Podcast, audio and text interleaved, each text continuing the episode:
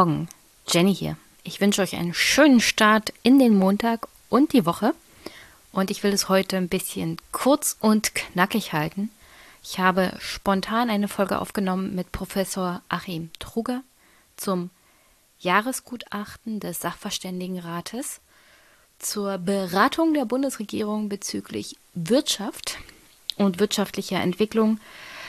Und ich spreche mit Achim Truger nicht nur über das Jahresgutachten von 2023, sondern auch das Urteil des Bundesverfassungsgerichtes bezüglich des Nachtragshaushaltes der Ampel-Bundesregierung aus dem Jahr 2021 und was das für vor allem Wirtschaft, Politik und Gesellschaft bedeuten kann.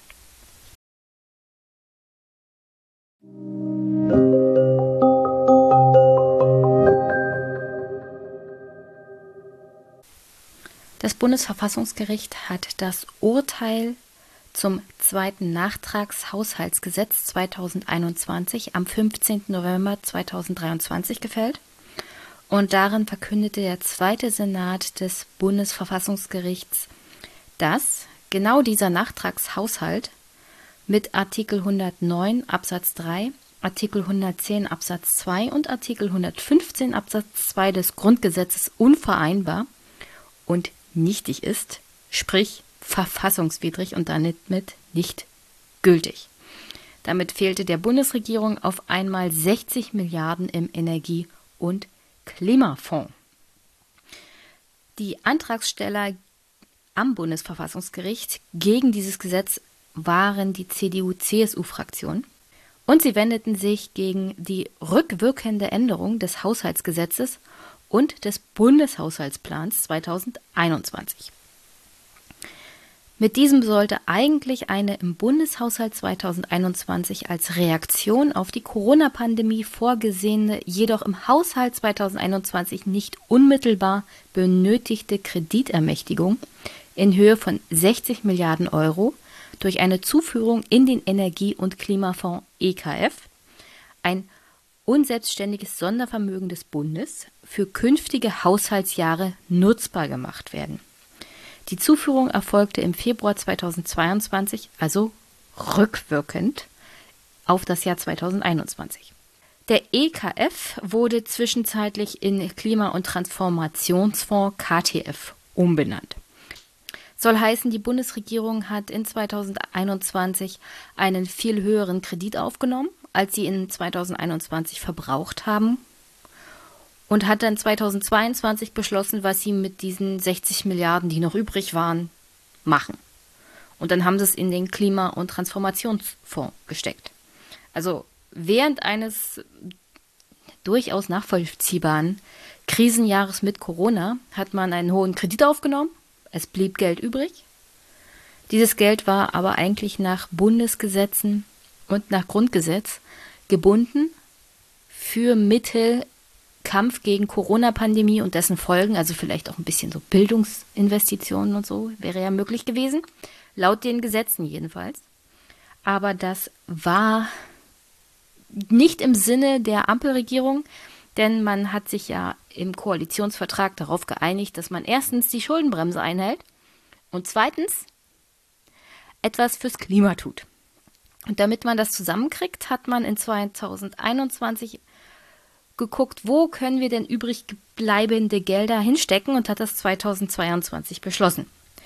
Und so funktioniert aber Haushaltsführung eines Staates nicht, jedenfalls nicht des deutschen Staates, denn es gibt Haushaltsgesetze und es gibt das Grundgesetz mit der Schuldenbremse. Und die Union kann man sich ja darüber beschweren, dass sie das gemacht haben, aber es steht natürlich jeder Fraktion, jeder Partei zu, vor das Bundesverfassungsgericht zu ziehen, wenn man denkt, Gesetze sind verfassungswidrig. Und das hat die Union gemacht. Es ist nicht so, als ob die Union selber solche Sonderfonds nicht schon selber benutzt hat. Jede Partei hat das schon gemacht, die an der Regierung war. Die FDP kennt sich damit blendend aus. Das hören wir nachher auch von Achim Truger noch. Und auch in der gesamtdeutschen Geschichte der Bundesrepublik gibt es eine Vielzahl von Sonderfonds, Schattenhaushalten. Angefangen hat das 1951. Und Aktuell hat die Bundesregierung 29 verschiedene Sondervermögen. Und nur einer davon ist der offizielle Sondervermögen, das im Grundgesetz steht und das für die Bundeswehr gedacht ist. Die 28 anderen sind zum Beispiel der KTF, aber auch Fluthilfe für das Ahrtal. Also für alles Mögliche wird ein Sonderfonds oder Schattenhaushalt aufgemacht, weil man das nicht offiziell im Haushalt haben möchte, sondern so hm, an der Seite. Das läuft so nebenbei und dann kann man so tun, als ob man die Schuldenbremse einhält. Denn es ist ja nicht offiziell Teil des Haushalts. Ich weiß nicht ganz genau, wie das funktionieren soll, wenn man die ganze Zeit davon redet, äh, wie eine schwäbische Hausfrau zu haushalten und nebenbei überall Haushaltsbücher verteilt zu haben. Aber prinzipiell stört mich das nicht. Ja, ich finde ja, wir investieren zu wenig. Nur das Problem ist, wenn man überall einen Schattenhaushalt aufmacht und sich dann hinstellt und sagt, aber wir halten die Schuldenbremse ein, während man einen über die Prärie verteilten Haushalt hat und gar nicht mehr weiß, wo was ist und wer für was überhaupt Anträge schreiben darf und für wen nicht und was man offiziell verstecken muss und was nicht. Also das ist doch absolut lächerlich. Dann macht doch einen Haushalt, reformiert die Schuldenbremse, setzt sie aus oder irgendwas muss da jedenfalls passieren, vor allem nach diesem Urteil jetzt, aber dazu kommen wir noch. Auf alle Fälle ist das keine Situation einer ordnungsgemäßen Haushaltsführung eines Staates. Das lädt ein zu jeder Menge Kritik und sorgt nur dafür, dass man ad absurdum geführt wird, wenn das Bundesverfassungsgericht sich das mal genauer anguckt. Und das haben sie jetzt getan, weil die Union die Ampel vorführen wollte. Damit werden sie natürlich auf die Nase fallen, weil wir nach diesem Urteil jetzt wissen, Staat ist mit der Schuldenbremse nicht zu machen. Jedenfalls nicht in der Krise. Das läuft gerade mal so, wenn es gut läuft für die Wirtschaft und den Staat. Aber selbst dann, habe ich ja gerade erwähnt, hat man nebenbei immer mal so ein kleines Sondervermögen gehabt? Und hat da drin dann Kredite geparkt, um damit die Schuldenbremse zu umgehen und noch als Staat handlungsfähig zu sein, aber gleichzeitig so tun zu können, als ob man die Schuldenbremse einhält. Und da hat der, das Bundesverfassungsgericht jetzt gesagt, Kinders, gut, könnt ihr so machen, aber das ist verfassungswidrig. Das dürft ihr jetzt nicht mehr. Also entweder reformieren wir jetzt die Schuldenbremse oder wir können als Staat nicht mehr handlungsfähig sein. Ja? Oder alle Parteien in Berlin setzen sich hin und sagen, gut, dann gibt es ab morgen keine Rente mehr. Das wäre die einzige Alternative, aber keiner wäre so bescheuert, das Rentensystem anzufassen. Das ist politischer Selbstmord, gesellschaftlicher Selbstmord, Demokratiemord. Ja, da kommt am Ende bei nichts Gutes rum. Zurück zu dem Urteil. Das zweite Nachtragshaushaltsgesetz von 2021 entspricht nicht den verfassungsrechtlichen Anforderungen an notlagebedingte Kreditaufnahmen. Das entschied jedenfalls der Senat und stützte die Entscheidung dabei auf drei jeweils für sich tragfähige Gründe. Erstens hat der Gesetzgeber den notwendigen Veranlassungszusammenhang zwischen der festgestellten Notsituation und den ergriffenen Krisenbewältigungsmaßnahmen nicht ausreichend dargelegt. Zweitens widerspricht die zeitliche Entkoppelung der Feststellung einer Notlage gemäß Artikel 115 Absatz 2 Satz 6 Grundgesetz vom tatsächlichen Einsatz der Kreditermächtigungen den Verfassungsgeboten der Jährlichkeit und Jährigkeit. Also grundsätzlich auch haushalterischen und bilanzrechtlichen Situationen. Also wenn man eine Bilanz aufstellt, wenn man einen Haushalt aufstellt, gilt ja nur für dieses Jahr. Gilt privatrechtlich, gilt aber auch nach Haushaltsgesetzen und nach Grundgesetz für die Bundesregierung. Was das Bundesverfassungsgericht hier gesagt hat, ist, wenn ihr in einem Jahr eine Notlage beschließt, dann gilt das genau für dieses Jahr. Wenn ihr in einem Jahr eine Kreditaufnahme für einen Fonds macht, dann gilt das für diesen Fonds und für dieses Jahr. Das heißt, ihr dürft das nicht rückwirkend in einen anderen Fonds packen. Und ihr müsst die Notlage in dem Jahr, in dem ihr das Geld in einen anderen Fonds überhaupt steckt, Zweiter Grund. Muss auch in dem Jahr passieren. Ja. Also es muss in dem Jahr 2022 hätte nochmal eine Notlagenentscheidung getroffen werden müssen. Vom Bundestag. Ist nicht passiert. Und damit hat man schon den zweiten Grund. Also auf der einen Seite darf man es nicht rückwirkend machen, ja, und dann darf man auch nicht das machen, weil es keine Notlagenentscheidung des Bundestages gab. Und rückwirkend darf man das übrigens auch nicht nochmal entscheiden für das Jahr 2022, weil das würde ja, wie gesagt, diesem Urteil, das das Bundesverfassungsgericht aktuell beschlossen hat, widersprechen. Die faktisch unbegrenzte Weiternutzung von notlagebedingten Kreditermächtigungen in nachfolgenden Haushaltsjahren ohne Anrechnung auf die Schuldenbremse bei gleichzeitiger Anrechnung als Schulden im Haushaltsjahr 2021 ist demzufolge unzulässig.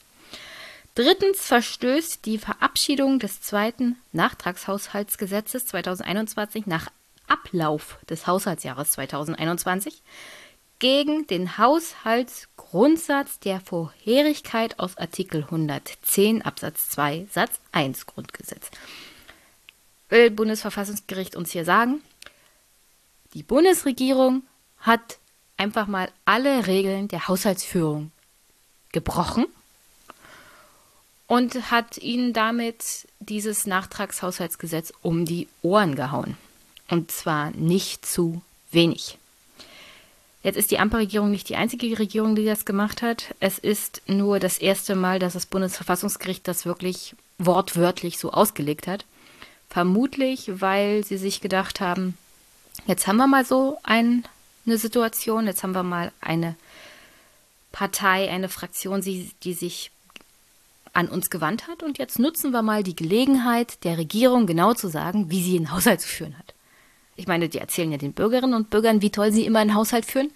Jetzt erzählen wir der Öffentlichkeit mal aus der Sicht des Bundesverfassungsgerichts, wie die Bundesregierungen tatsächlich einen Haushalt führen. Und stellt sich raus, sie führen den Haushalt nicht verfassungskonform.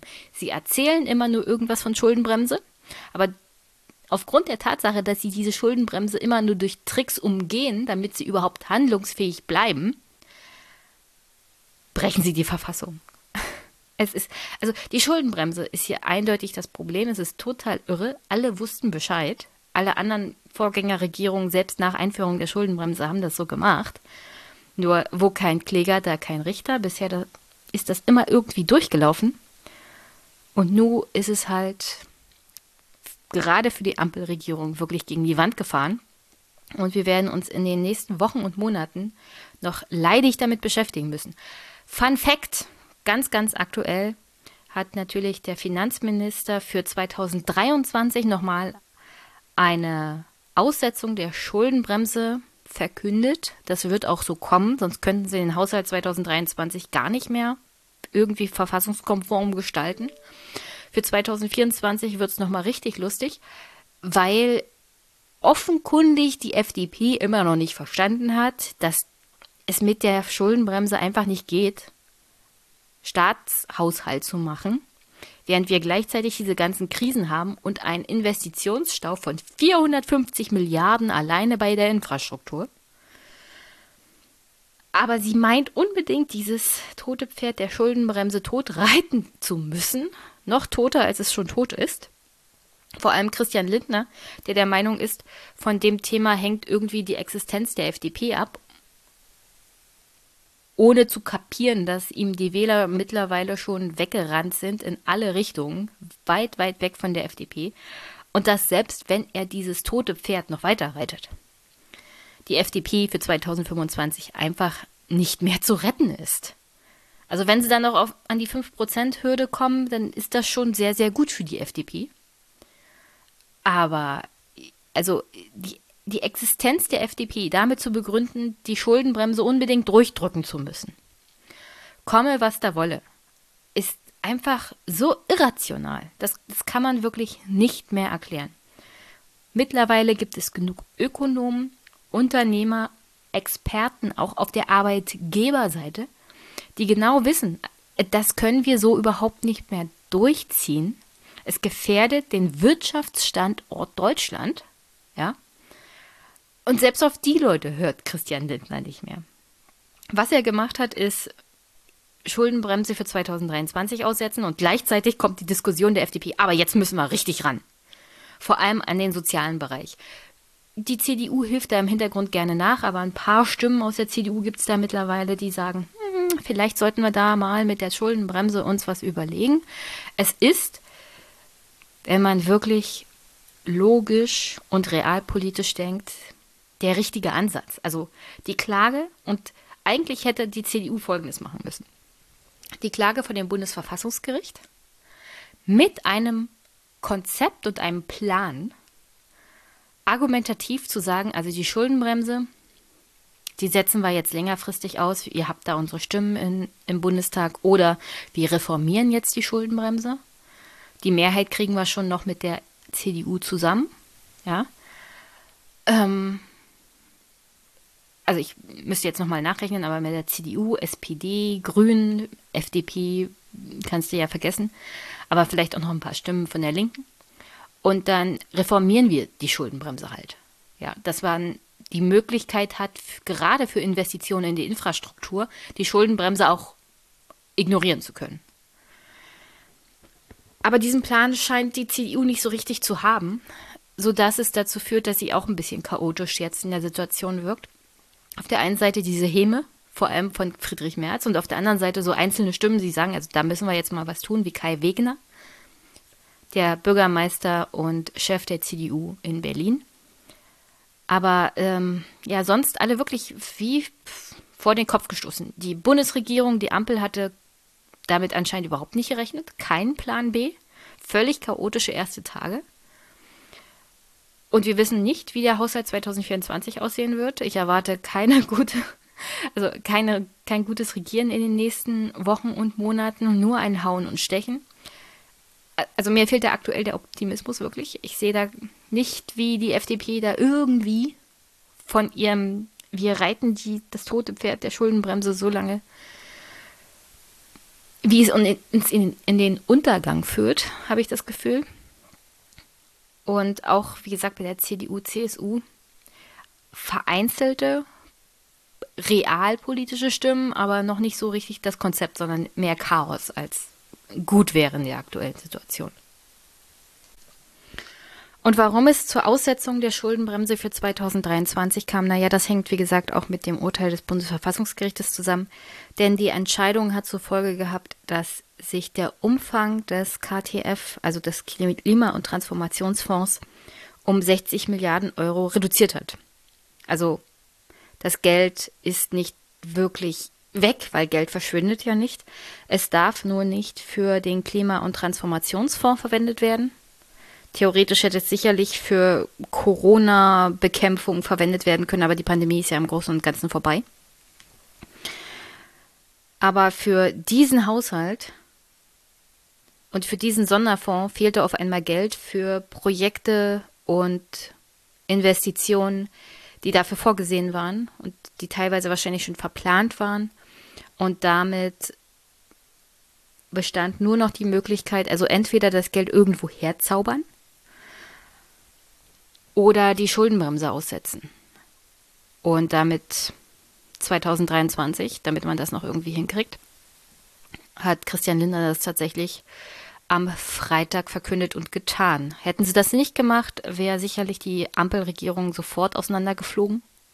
Das war die einzigste Möglichkeit, die Regierung aktuell überhaupt noch zusammenzuhalten, weil der Koalitionsvertrag es so vorsieht, dass auch in Klima und die Transformation der deutschen Wirtschaft Richtung Klimaneutralität investiert wird. Das ist nicht nur eine Sache der Ampel, sondern generell etwas, was wir gesellschaftlich in den nächsten Jahrzehnten definitiv umsetzen müssen und verstärkt investieren müssen. Aber das Wohl und Wehe der Ampelkoalition hing in dieser Situation tatsächlich davon ab. Und eins hat man wieder gesehen, also wenn es hart auf hart kommt, diese Ampel fliegt nicht auseinander. Das ist das allerletzte, was die Parteien aktuell wirklich wollen. Denn es sieht sowohl für die SPD als auch für die FDP, vor allem für die FDP, richtig düster aus. Gäbe es jetzt Neuwahlen, und um ehrlich zu sein, sie müssten Neuwahlen machen in dieser Situation, ich weiß, grundgesetzlich ist es nicht zwangsweise notwendig. Man kann ja ein konstruktives Misstrauensvotum machen, aber ich sehe nicht, wie die CDU in der aktuellen Situation Olaf Scholz dabei hilft, Kanzler in einer großen Koalition zu werden. Und ich sehe auch nicht, wie die FDP dann mit dieser großen Koalition zusammenarbeitet, weil ich glaube, rechnerisch würde es auch nicht reichen für CDU und SPD alleine. Und die Grünen zusammen mit der SPD und der CDU und CSU. Also ich kann es mir nicht wirklich vorstellen aktuell in der Situation.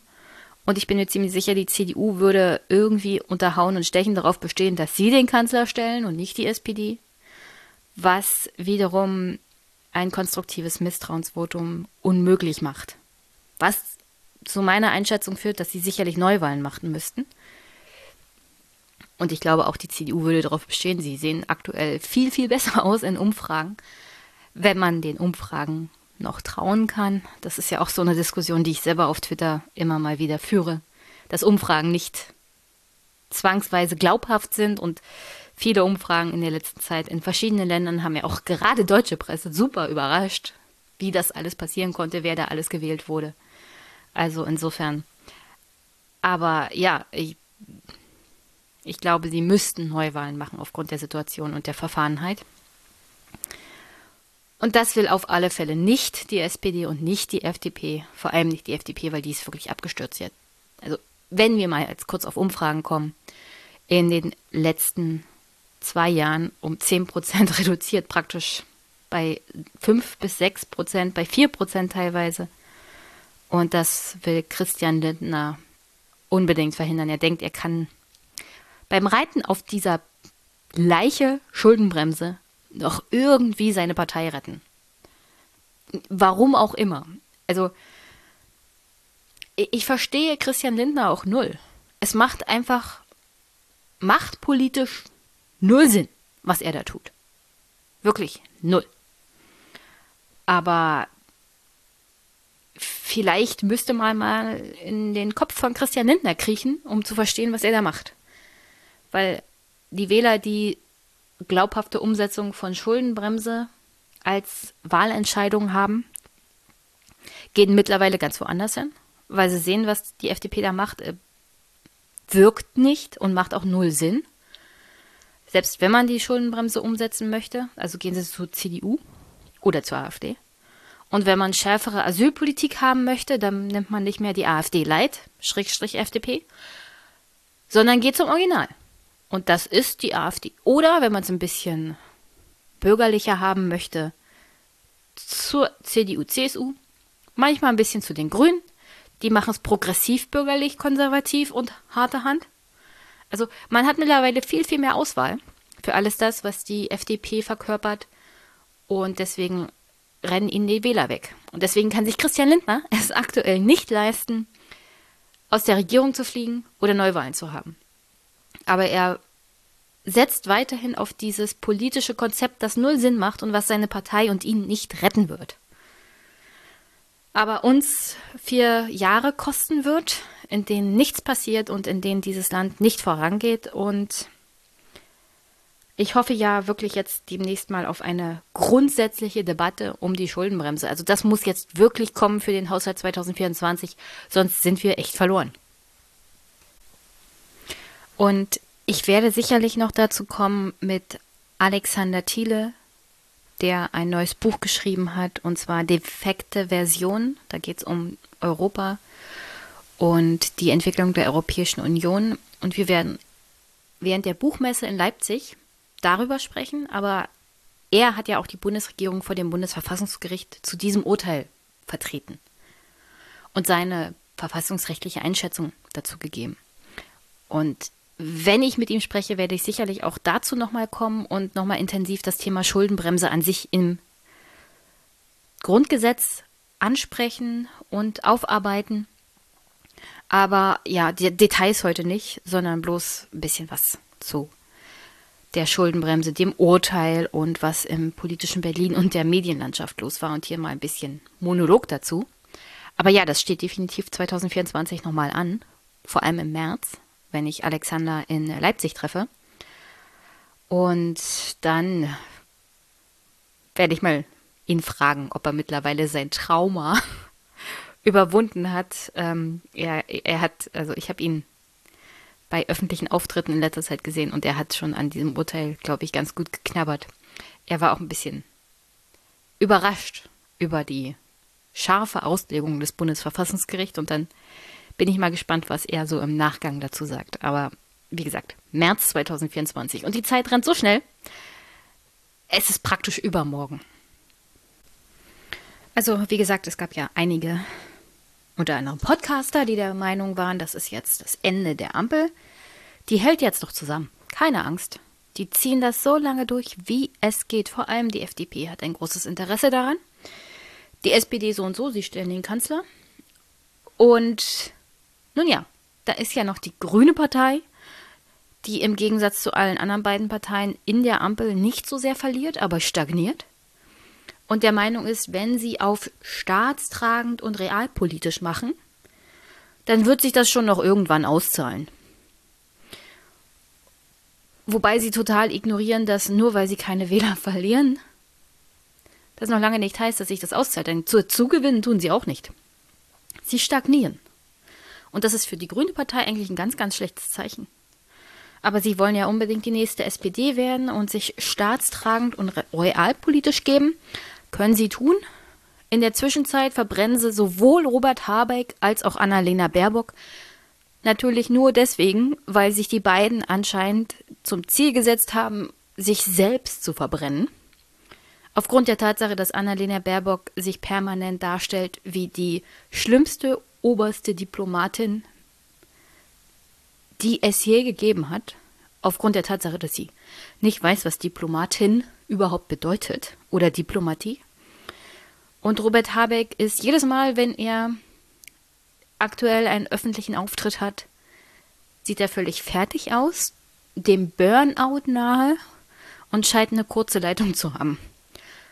Und das ist für einen Politiker, der Kanzlerkandidat werden möchte, ganz, ganz schlecht. Er verbrennt gerade wirklich alles an positivem Charme und positiver Wahrnehmung der Persönlichkeit Robert Habeck in einigen Teilen der Bevölkerung, die da war und die ihn wählbar gemacht hätten. Aber aufgrund der Tatsache, dass er, wenn er auftritt, aktuell immer so den typischen schlecht gelaunten Politiker aus der Grünen Partei darstellt, ist das für ihn eigentlich eine Selbstzerstörungsmission aktuell.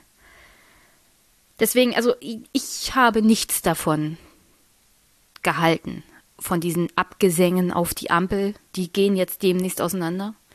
Glaube ich nicht, sehe ich nicht.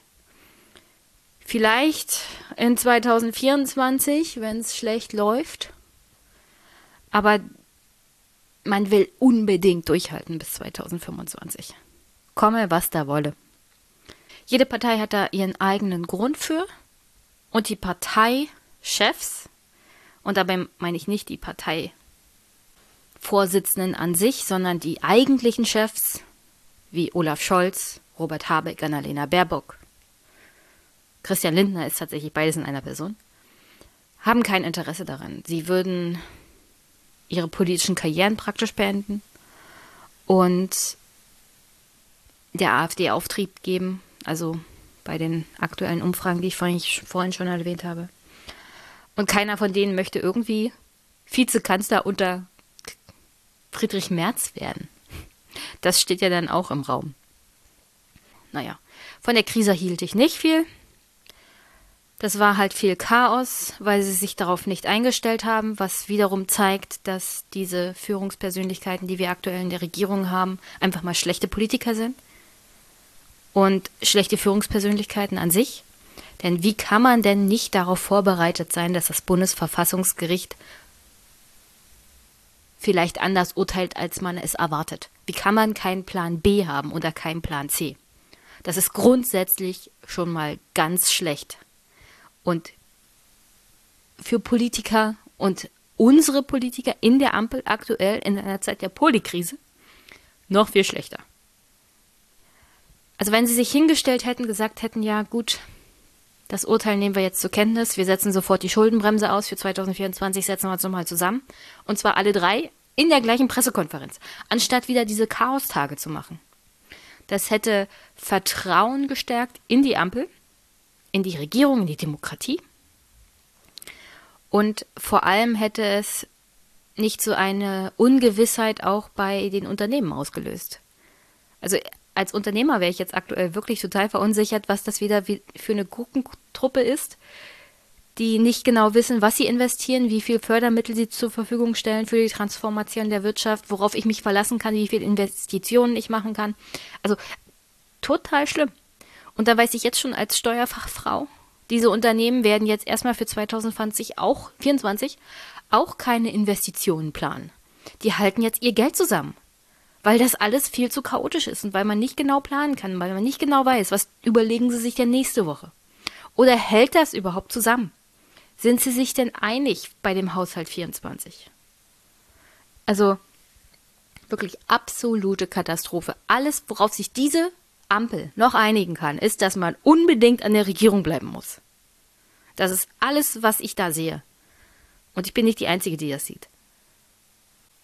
Und nun ja, weil die Ampel und ihre Mitglieder und Minister unbedingt alles dafür tun wollen, um in der Ampelregierung zu bleiben und an der Macht, gibt es aktuell, wie gesagt, die Aussetzung der Schuldenbremse für 2023. Das hindert aber nicht daran, für 2024 schon mal die Handschuhe, die Boxhandschuhe, auszupacken und die Diskussionen zu führen. Alla, äh, wir müssen jetzt aber unbedingt was beim Sozialstaat tun, denn die Steuern möchten wir natürlich auf keinen Fall erhöhen und wir wollen die Schuldenbremse doch einhalten irgendwie.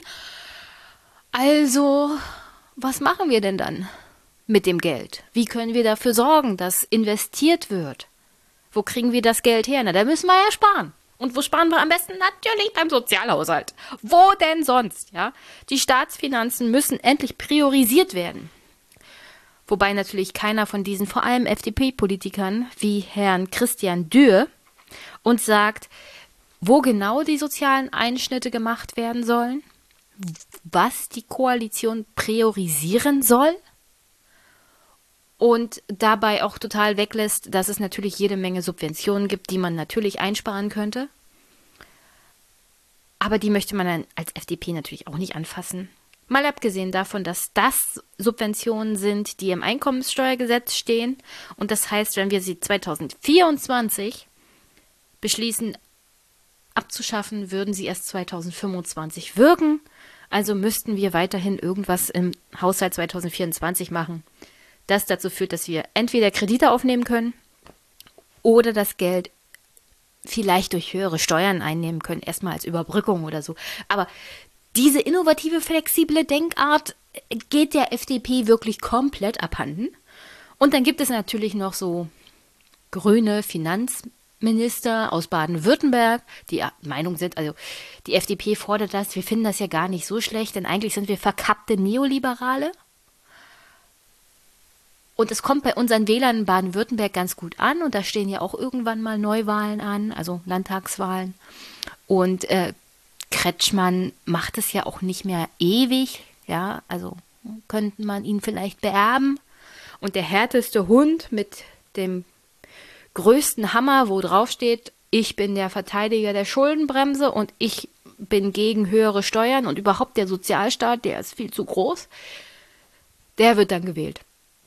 Wahrscheinlich denken sich die Grünen das bei in Baden-Württemberg oder Teile der Grünen in Baden-Württemberg so und meinen unbedingt in diesen, also der Sozialstaat muss jetzt erstmal zusammengekürzt werden und da müssen wir Prioritäten setzen, Chor einstimmen zu müssen. Ist natürlich absoluter Bullshit, weil ich habe den Haushalt 2024 da und ich erwähne ihn auch mit Achim Truger. Natürlich, der größte Teil geht in den Bereich Arbeit und Soziales. Aber 75 Prozent der 117 Milliarden des Etats für das Bundesministerium Arbeit und Soziales. 75 Prozent davon gehen alleine in Rente und Grundsicherung im Alter. Da ist die Grundsicherung bezüglich Bürgergeld noch gar nicht drin. Also wir geben alleine so um die 80, 85 Milliarden nur für Rentner aus und für die Grundsicherung von Rentnern, die teilweise ihr Leben lang gearbeitet haben, aber nicht genug Rente bekommen, über der Grundsicherung. Also muss das auch noch abgedeckt werden. Das ist der Großteil von Geld, das wir ausgeben im Bereich Arbeits- und Soziales. Und dann bleiben nochmal 20 Milliarden übrig, so circa, Pi mal Daumen, vielleicht 30. Die gehen dann in Bereiche wie zum Beispiel Bürgergeld. Und dann würde ich halt gerne mal wissen, also wo genau sollen wir da sparen? Was genau soll da eingespart werden? Also ich erwähne ich auch mit Achim, an der Rente darf gar nicht gespart werden, weil das würde das die Demokratie einfach mal zum Implodieren bringen. Ja? Rentnern ihre Rente zu kürzen oder ihnen was wegzunehmen, nachdem sie ihr Leben lang gearbeitet haben. Wenn man bedenkt, wie hoch der Anteil der Wählerinnen und Wähler in diesem Altersbereich noch ist. Das ist eigentlich der Großteil der Wählerinnen und Wähler, die diese Demokratie noch hat. Denen Rente zusammenzustreichen, ist nicht nur politischer Selbstmord, es ist, es ist die Opferung der Demokratie auf dem Altar der Schuldenbremse. Und wenn man das macht, kann man auch gleich das Grundgesetz in die Luft jagen. Ja, also das, das würde ungefähr genauso viel Sinn machen. Insofern macht es wirklich in meinen Augen hat es null Logik, irgendwas von Sozialkürzungen zu erzählen, ohne dabei zu erwähnen, wofür wir überhaupt das Geld im Bereich Soziales ausgeben und ohne genauer als Politiker zu werden, ja, wo genau wollen Sie denn jetzt sozial kürzen? Also es, es werden immer diese, diese Wortfetzen und Sätze in die Öffentlichkeit gegeben und kein Journalist fragt mal kritisch nach. Also werden Sie doch mal jetzt konkret, gehen Sie doch mal ins Detail. Ich habe das Gefühl, diese Journalisten kennen den Bundeshaushalt 2024 nicht und die Einzeletataufstellung für das jeweilige Ministerium. Ja? Also, äh, was, was denken sich denn die Journalisten in Berlin, wenn Politiker solche Sachen sagen? Also haben, haben sie einmal, einmal den Bundeshaushalt und die Etatstellen angeguckt und sich Gedanken darüber gemacht, was das alles bedeuten würde wenn Politiker das wirklich umsetzen. Also Kürzungen im Sozialausgabenbereich. Ja, welche denn? Was denn genau? Was wollt ihr denn kürzen? Wem wollt ihr was wegnehmen? Was wollt ihr priorisieren? Keiner fragt mal nach und das macht mich wirklich absolut fuchsig. Das ist, das ist populistische Politik, die wir aktuell nicht brauchen können. Und das ist schlechter Journalismus, den wir so nicht ertragen können. Aber es ist nicht nur das dass einfach nicht nachgefragt wird oder vielleicht wird sich nicht als Journalist in Berlin Gedanken darüber gemacht, was das bedeuten würde für viele Leute, weil man den ganzen Geschichten von der FDP und der CDU wirklich glaubt, dass die Leute halt Bürgergeld kriegen und dann Däumchen drehen, weil das ja so geil ist, im Bürgergeld zu leben. Nur weil man irgendwo selber vielleicht schon 50, 60 ist und in der goldenen Zeit des öffentlich-rechtlichen gelebt hat und abgesichert ist und dann eine vernünftige Rente und Pension hat, den meisten jungen Menschen in diesem Land geht es anders. Und den meisten Armutsbetroffenen in diesem Land, alleinerziehenden Müttern zum Beispiel, geht es auch anders. Man ist nicht in Bürgergeld oder ist Aufstocker, weil das so geil ist und weil das die, soziale Hängematte ist, in der man dann ohne Arbeit toll leben kann, sondern weil man sonst äh, wirklich verhungert. Auch in Deutschland, ja. Menschen müssen zunehmend zur Tafel gehen. Es, also es gibt keinen keinen Tag, an dem ich nicht irgendwas lese von Tafel überlaufen, nicht mehr genug Lebensmittel an Tafel spenden, immer mehr Kunden bei der Tafel. Das sind doch Anzeichen dafür, dass es in diesem Land wirklich soziale Probleme gibt. Und dann in einer in dieser Situation eine Ampel-Bundesregierung zu haben, die davon erzählt, also wir müssen jetzt priorisieren und Sozialausgaben zusammenstreichen und wir müssen dafür sorgen, dass die Menschen in Arm Arbeit geschafft gehen, ja. An sich ist es ja nicht falsch. Also Arbeit ist der, das beste Mittel gegen Armut. Das stimmt ja auch. Aber Menschen dazu zu drangsalieren ihnen die Grundsicherung wegzustreichen, vor allem alleinerziehenden Müttern, die nicht, nicht arbeiten, weil sie zu faul sind, sondern weil es oft daran hakt, dass es keine Kinderbetreuung gibt. Ja. Also alleine die Bundesregierung hat ein Bundesinstitut für Bevölkerungsforschung. Dieses Bundesinstitut hat gerade wieder ihre eigene Studie aus dem letzten Jahr bestätigt, wo es heißt, dass Kinder aus armutsbetroffenen Familien seltener, seltener einen Kitaplatz bekommen. Das betrifft vor allem Kinder aus armutsbetroffenen Familien, aus alleinerziehenden Familien, aber auch aus Familien, die weniger Deutsch sprechen, also Kinder mit Migrationshintergrund. Das heißt, die Menschen, die wir eigentlich integrieren müssten, die wir unterstützen müssten, um in den Arbeitsmarkt zu kommen, die haben es am schwersten, Kinderbetreuung zu bekommen und damit am schwersten auch einen, einem geregelten Job nachzugehen. Und damit steht dieser Staat ihnen im Weg, um genau das zu erreichen, was die Politiker von den Menschen fordern, nämlich arbeiten zu gehen. Und äh, also das ist wirklich verrückt, dass wir Journalisten haben, die jeden Tag, jede Woche, alle drei Tage, glaube ich, ist Bundespressekonferenz in diesem Raum sitzen könnten und es teilweise gar nicht tun, obwohl sie berechtigt sind. Was mich auch Fuchsteufelswild macht, wenn ich diese leeren Räume sehe. Ähm, und jeden, bei jeder Bundespressekonferenz mal nachfragen können. Also haben Sie jetzt mal was getan? Getan mal für den Ausbau der Kinderbetreuung in diesem Land? Unterstützen Sie da die Kommunen, die Länder, was auch immer? Ja, und dann sagen Sie mir, ja, das ist nicht unsere Zuständigkeit. Aber da muss endlich mal was passieren, damit das diese politischen Forderungen von wegen, die Leute sollen doch arbeiten gehen und sich nicht in der sozialen Hängematte ausruhen, das hat ja Ursachen, dass Menschen nicht arbeiten gehen. Und diese Ursachen liegen im System von Hartz IV, Bürgerhartz, Bürgergeld, wie auch immer sie es nennen.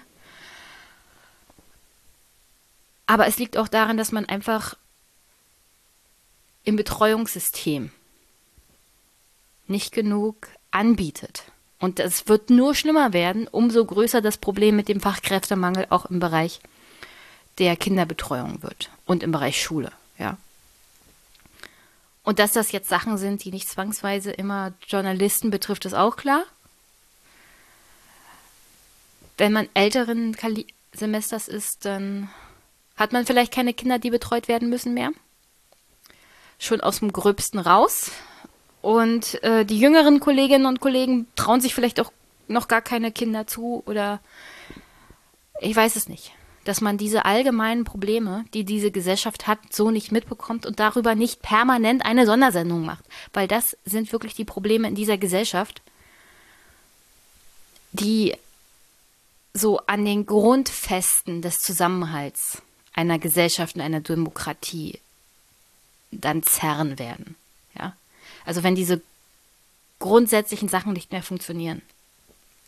Und das fängt schon an, so an den Rändern zu zerfasern.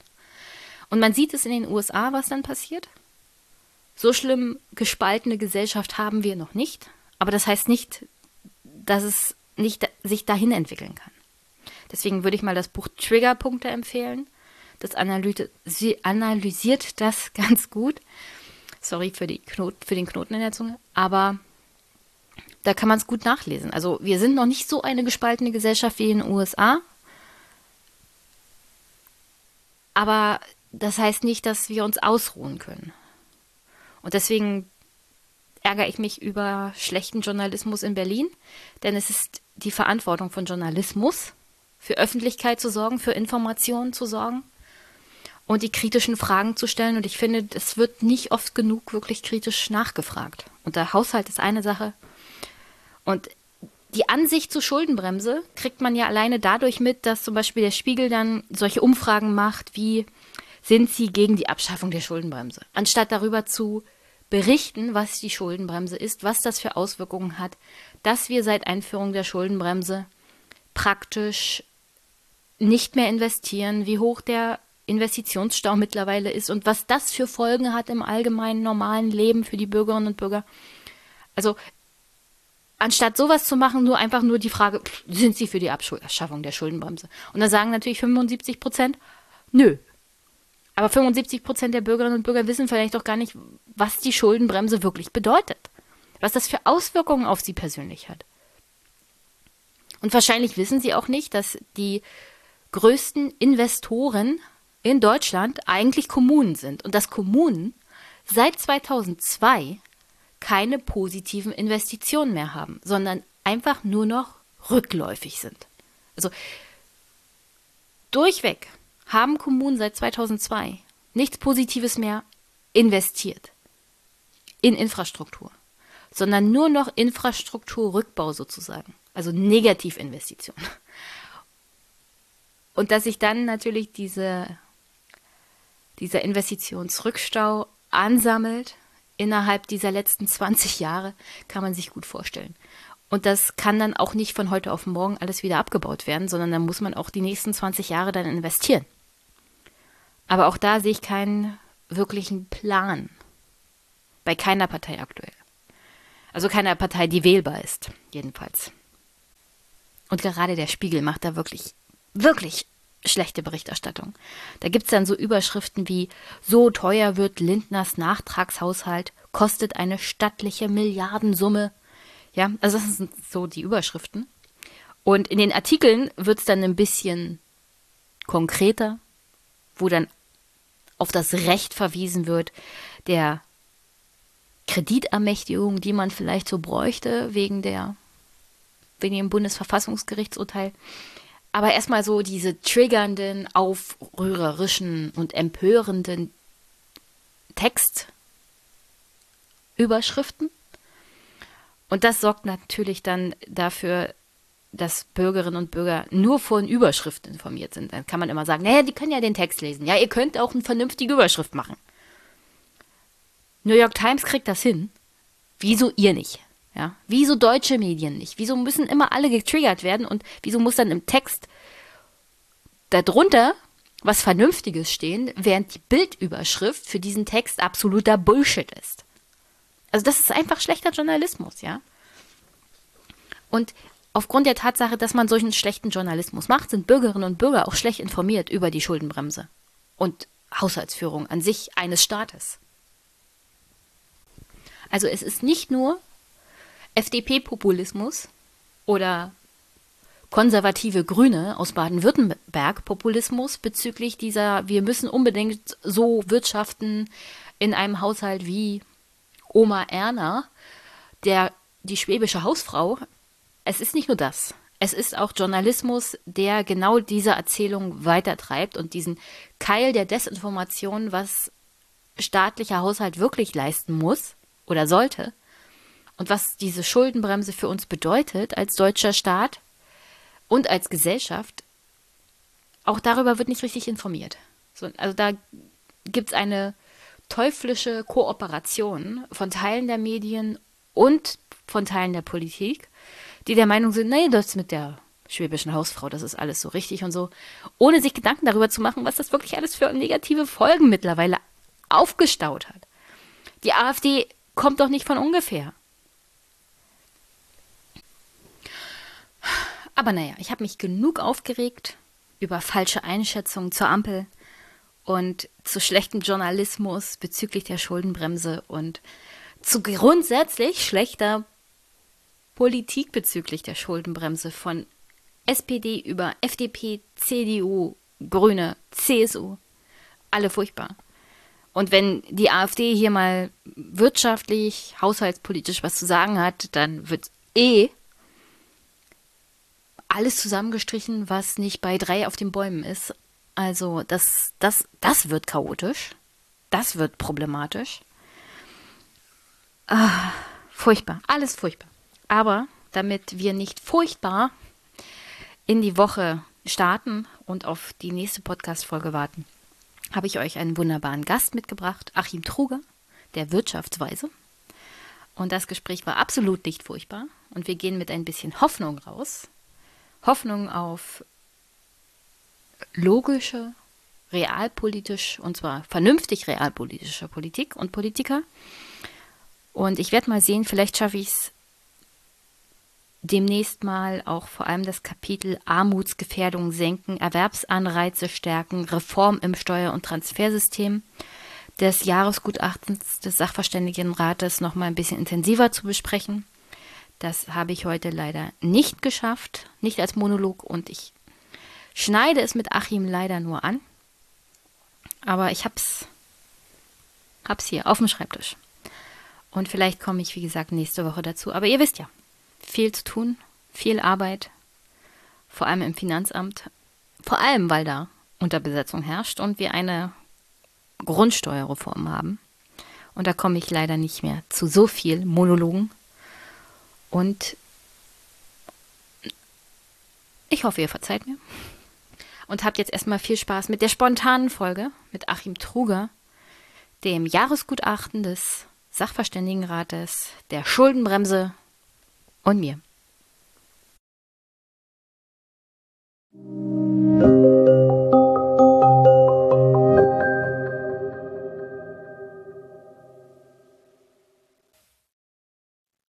Guten Nachmittag, liebe Hörerinnen und Hörer und vielleicht auch Zuschauer.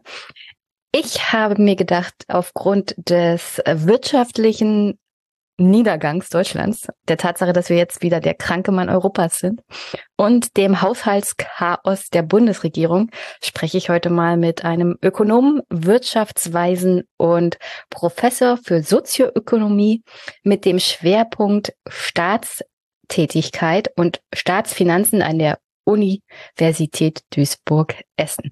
Hallo Achim Truger, schön, dass du wieder da bist. Hallo Jenny. Jetzt, jetzt ich ja ja, ich äh, darf ich dir gleich widersprechen? Ja, ich habe ich habe extra diese lange Einführung gemacht mit den Triggerworten, damit du mir gleich widersprechen kannst, weil ja, ich ganz genau weiß, das also, triggert äh, dich alles. Okay, genau, also Titel und äh, wer, wer ich bin, war alles richtig. Aber was also äh, mit der Wirtschaft und dem Niedergang wäre ich jetzt ein bisschen vorsichtig. Es äh, gibt eine Krise, gab eine schwere Krise und jetzt ähm, kommt das mit der Erholung nicht richtig in Gang. Das ist in der Tat eine mhm. Krise, aber es ist jetzt aber kein Niedergang oder sowas.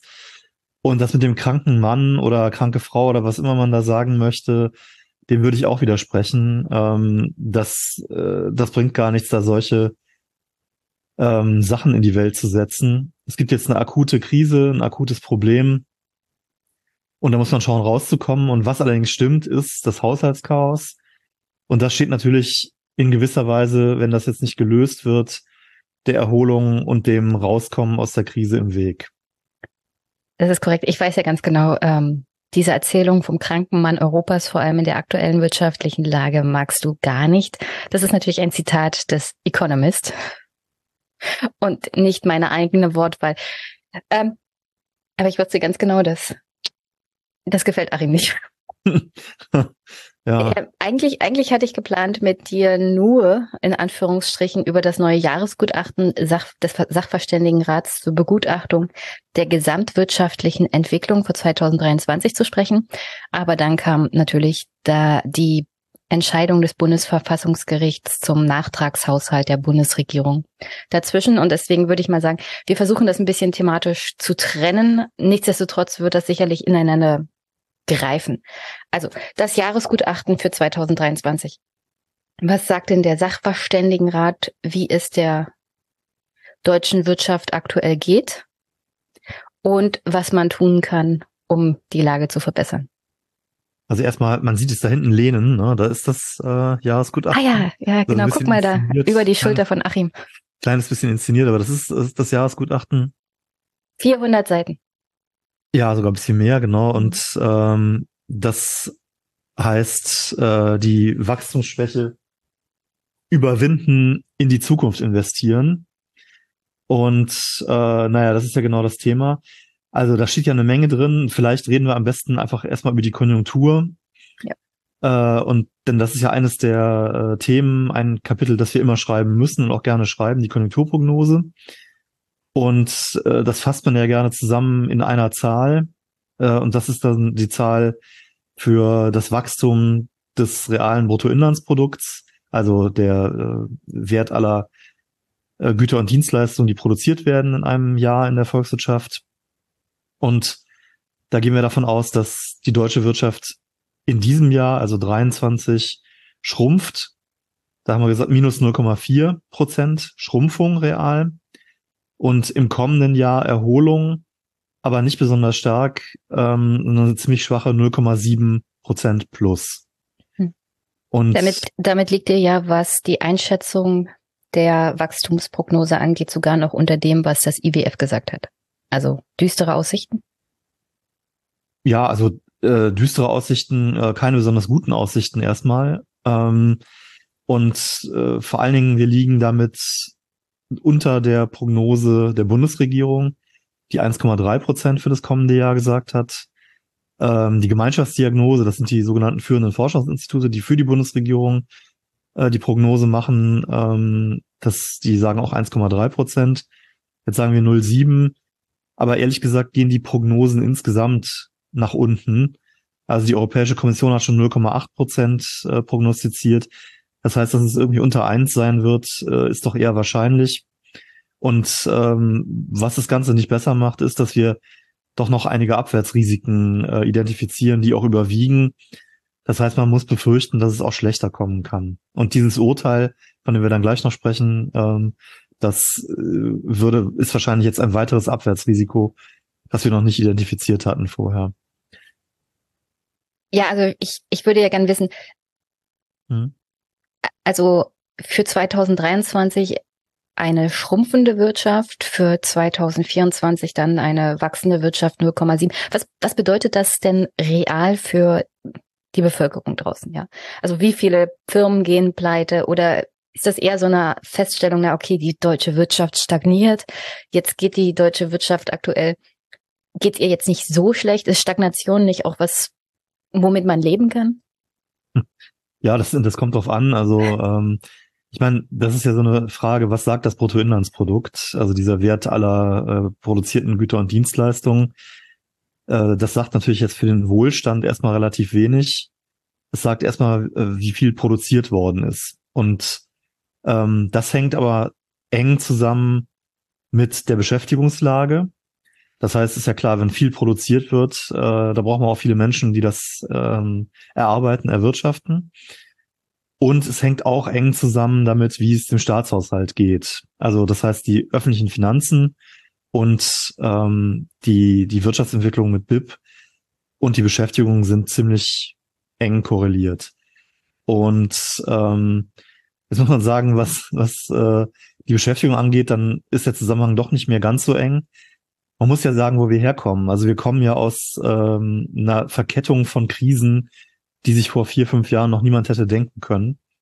Also äh, erst kam Corona mit den diversen Wellen, äh, was unheimlich eingeschlagen hat, wo aber dann die Politik insgesamt ziemlich gut reagiert hat und ähm, zumindest, also zwar den BIP-Absturz ähm, nicht verhindern konnte, aber äh, doch ziemlich viel gemacht hat, um die Beschäftigung zu stabilisieren, sodass ähm, nicht so viele Menschen arbeitslos geworden sind, wie man hätte denken können. Im Gegenteil, ähm, insgesamt steigt die Beschäftigung mittlerweile wieder ähm, und die Arbeitslosenquote ist auch nur ganz moderat gestiegen. Das ist also ziemlich gut. Und dann kam noch die Energiekrise jetzt im vergangenen Jahr äh, durch diesen fürchterlichen Angriffskrieg Russlands gegen die Ukraine, wo am Ende ja dann äh, die Gaslieferungen aus Russland ganz ausgeblieben sind und wo die Gaspreise durch die Decke gegangen sind, auch die Mineralölpreise hochgegangen sind. Und das alles ähm, steckt die deutsche Wirtschaft jetzt weg. Und sie steckt es so weg, immerhin, dass äh, die Beschäftigung nicht äh, stark eingebrochen ist und die Arbeitslosigkeit nicht hochgegangen ist. Aber äh, die Menschen haben natürlich erhebliche Einkommensverluste hinnehmen müssen. Äh, Gerade jetzt durch die, Inflation, die riesenhohe Inflation, also die ähm, äh, die, äh, die Preisanstiege waren extrem hoch, gerade bei Energie, auch bei Nahrungsmitteln und jetzt geht es so ein bisschen mehr in die Breite. Also ähm, das hat dazu geführt, dass die Realeinkommen gerade im vergangenen Jahr sehr, sehr stark geschrumpft sind die Realeinkommen, äh, die Reallöhne sind noch nie so geschrumpft äh, wie im vergangenen Jahr seit Beginn der Aufzeichnungen für die Bundesrepublik. Und ähm, das heißt natürlich, dass es vielen Menschen gerade ähm, in der unteren Hälfte und am unteren Ende auch der Einkommensverteilung schlecht gegangen ist und weiter schlecht geht. weil eben äh, vieles sehr viel teurer geworden ist und die Einkommen nicht Sch Schritt gehalten haben. Ja, und äh, da hat die Politik ja wirklich eine ganze Menge gemacht. Es hat auch viel gelindert. Aber jetzt wäre es natürlich gut, wenn ähm, die Konjunkturerholung so richtig losgehen würde, wenn ähm, die Einkommen wieder anziehen würden und wenn dann ähm, hoffentlich die ganzen Verluste ausgeglichen würden. Und das ist jetzt eben etwas, was nur sehr schleppend und zögerlich passiert. Daran anschließend möchte ich äh, dann dich mal fragen, es gibt ja diese Debatte aktuell, also wie viel Lohnanstieg geht denn überhaupt? Und da wird ja teilweise von äh, Parteien wie zum Beispiel auch der FDP oder der CDU, aber auch von allen anderen Politikern äh, verschiedener politischer Orientierung gewarnt. Also nicht zu hohe Lohnerhöhungen, weil das gefährdet die Erholung der Inflation. Also man hat Angst, dass mhm. aus den sechs Prozent, die wir jetzt haben, vielleicht Ende 2023, aber 2024 erwartet man wieder 2,5 bis 2,8. Also fast normale Inflationsrate. Ja. Jetzt hatte ich noch unsere Inflationsprognose nicht gesagt. Äh, das ist genau wie du sagst. Also wir haben jetzt im vergangenen Jahr waren es 6,9 Prozent. Hm. Im Durchschnitt, ne, insgesamt, das waren in einzelnen Monaten war es. In einzelnen auch, Monaten war es mehr als war der Durchschnitt. Auch, ja. auch deutlich höher. Ähm, auch da wieder historisch hoch, also das letzte hm. Mal in den 50er Jahren so hoch. Ähm, und äh, für dieses Jahr erwarten wir 6,1 Prozent. Da sind wir aber mittlerweile schon deutlich drunter. Das ist auch wieder so ein Jahresdurchschnittswert. Mhm. Da sind die Werte schon weiter nach unten gegangen. Und fürs kommende Jahr, ähm, ungefähr wie du gesagt hast, äh, sind wir dann bei 2,6 ähm, Prozent. Und wenn wir da dann, das ist auch wieder ein Durchschnittswert, und wenn wir da ans Ende des nächsten Jahres gehen, des kommenden Jahres gehen, dann wären wir schon bei 2,1 Prozent. Und zwei Prozent ist ja das, was die Europäische Zentralbank ungefähr als Preisstabilität anstrebt. Also das heißt, die Inflation ist da erstmal auf einem ähm, ganz guten Weg nach unten. Und tatsächlich ist mittelfristig der wichtigste Inflationstreiber ähm, die Lohnkostenentwicklung. Und das hängt damit zusammen, dass die Löhne für die Volkswirtschaft insgesamt der größte Kostenfaktor sind. Und jetzt werden Unternehmen in der Marktwirtschaft ähm, wollen ja keine Verluste machen. Das heißt, irgendwie müssen ja sehen, dass ihre Kosten reinwirtschaften oder wollen sie auch noch ein bisschen Gewinn machen. Und ähm, das bedeutet eben, dass wenn jetzt die ähm, Lohnkosten steigen, äh, also genauer gesagt die Lohnstückkosten, also pro produzierte Einheit die, äh, die Lohnkosten, dann ähm, sollten tendenziell auch die Preise steigen, weil die Unternehmen dann versuchen, die Preise so anzupassen, dass sie keinen Verlust machen. Und das ist der Grund, warum die Lohnstückkosten äh, mittelfristig ein sehr wichtiger, wenn nicht der wichtigste Inflationstreiber sind. So, also das jetzt gesagt, ist die Frage, ähm, was passiert ähm, mit den Löhnen im Augenblick. Also sie sind ja stark also wir, wir haben ja, wir haben ja da, wir haben ja da diesen Konflikt. Auf der einen Seite warnt die Politik, dass wenn wir jetzt gerade von der überhitzten Inflation wieder runterkommen, diese wieder antreiben durch steigende Löhne, weil ja, wie, wie du erläutert hast, ökonomisch steigende Löhne, Lohnstückkosten, das mhm. was Inflation treibt. Aber diese Inflation, die wir hatten, war ja historisch bedingt eine absolute Ausnahme und hatte andere Faktoren ähm, als Hintergrund als Lohnstückkosten. Ja. Okay, also, also hm? in, insofern, wie, wie löst man dieses ähm, diesen Konflikt auf zwischen Warnung äh, vor zu hohen Lohnsteigerungen, weil die Menschen haben ja diesen Reallohnverlust gehabt ja? ja. Und der kommt ja nicht wieder. Und man muss ja irgendwas tun, damit, ähm, damit der Einkommen, also die Einkommensungleichheit oder Armutsgefährdung nicht noch steigt in der Gesellschaft. Ihr hattet ja im Sach, ähm, im Gutachten des Sachverständigenrates zwar geschrieben, dass gerade die Einkommensungleichheit in den letzten Jahrzehnten nicht sonderlich zugenommen hat, aber die Armutsgefährdung nimmt ja zu.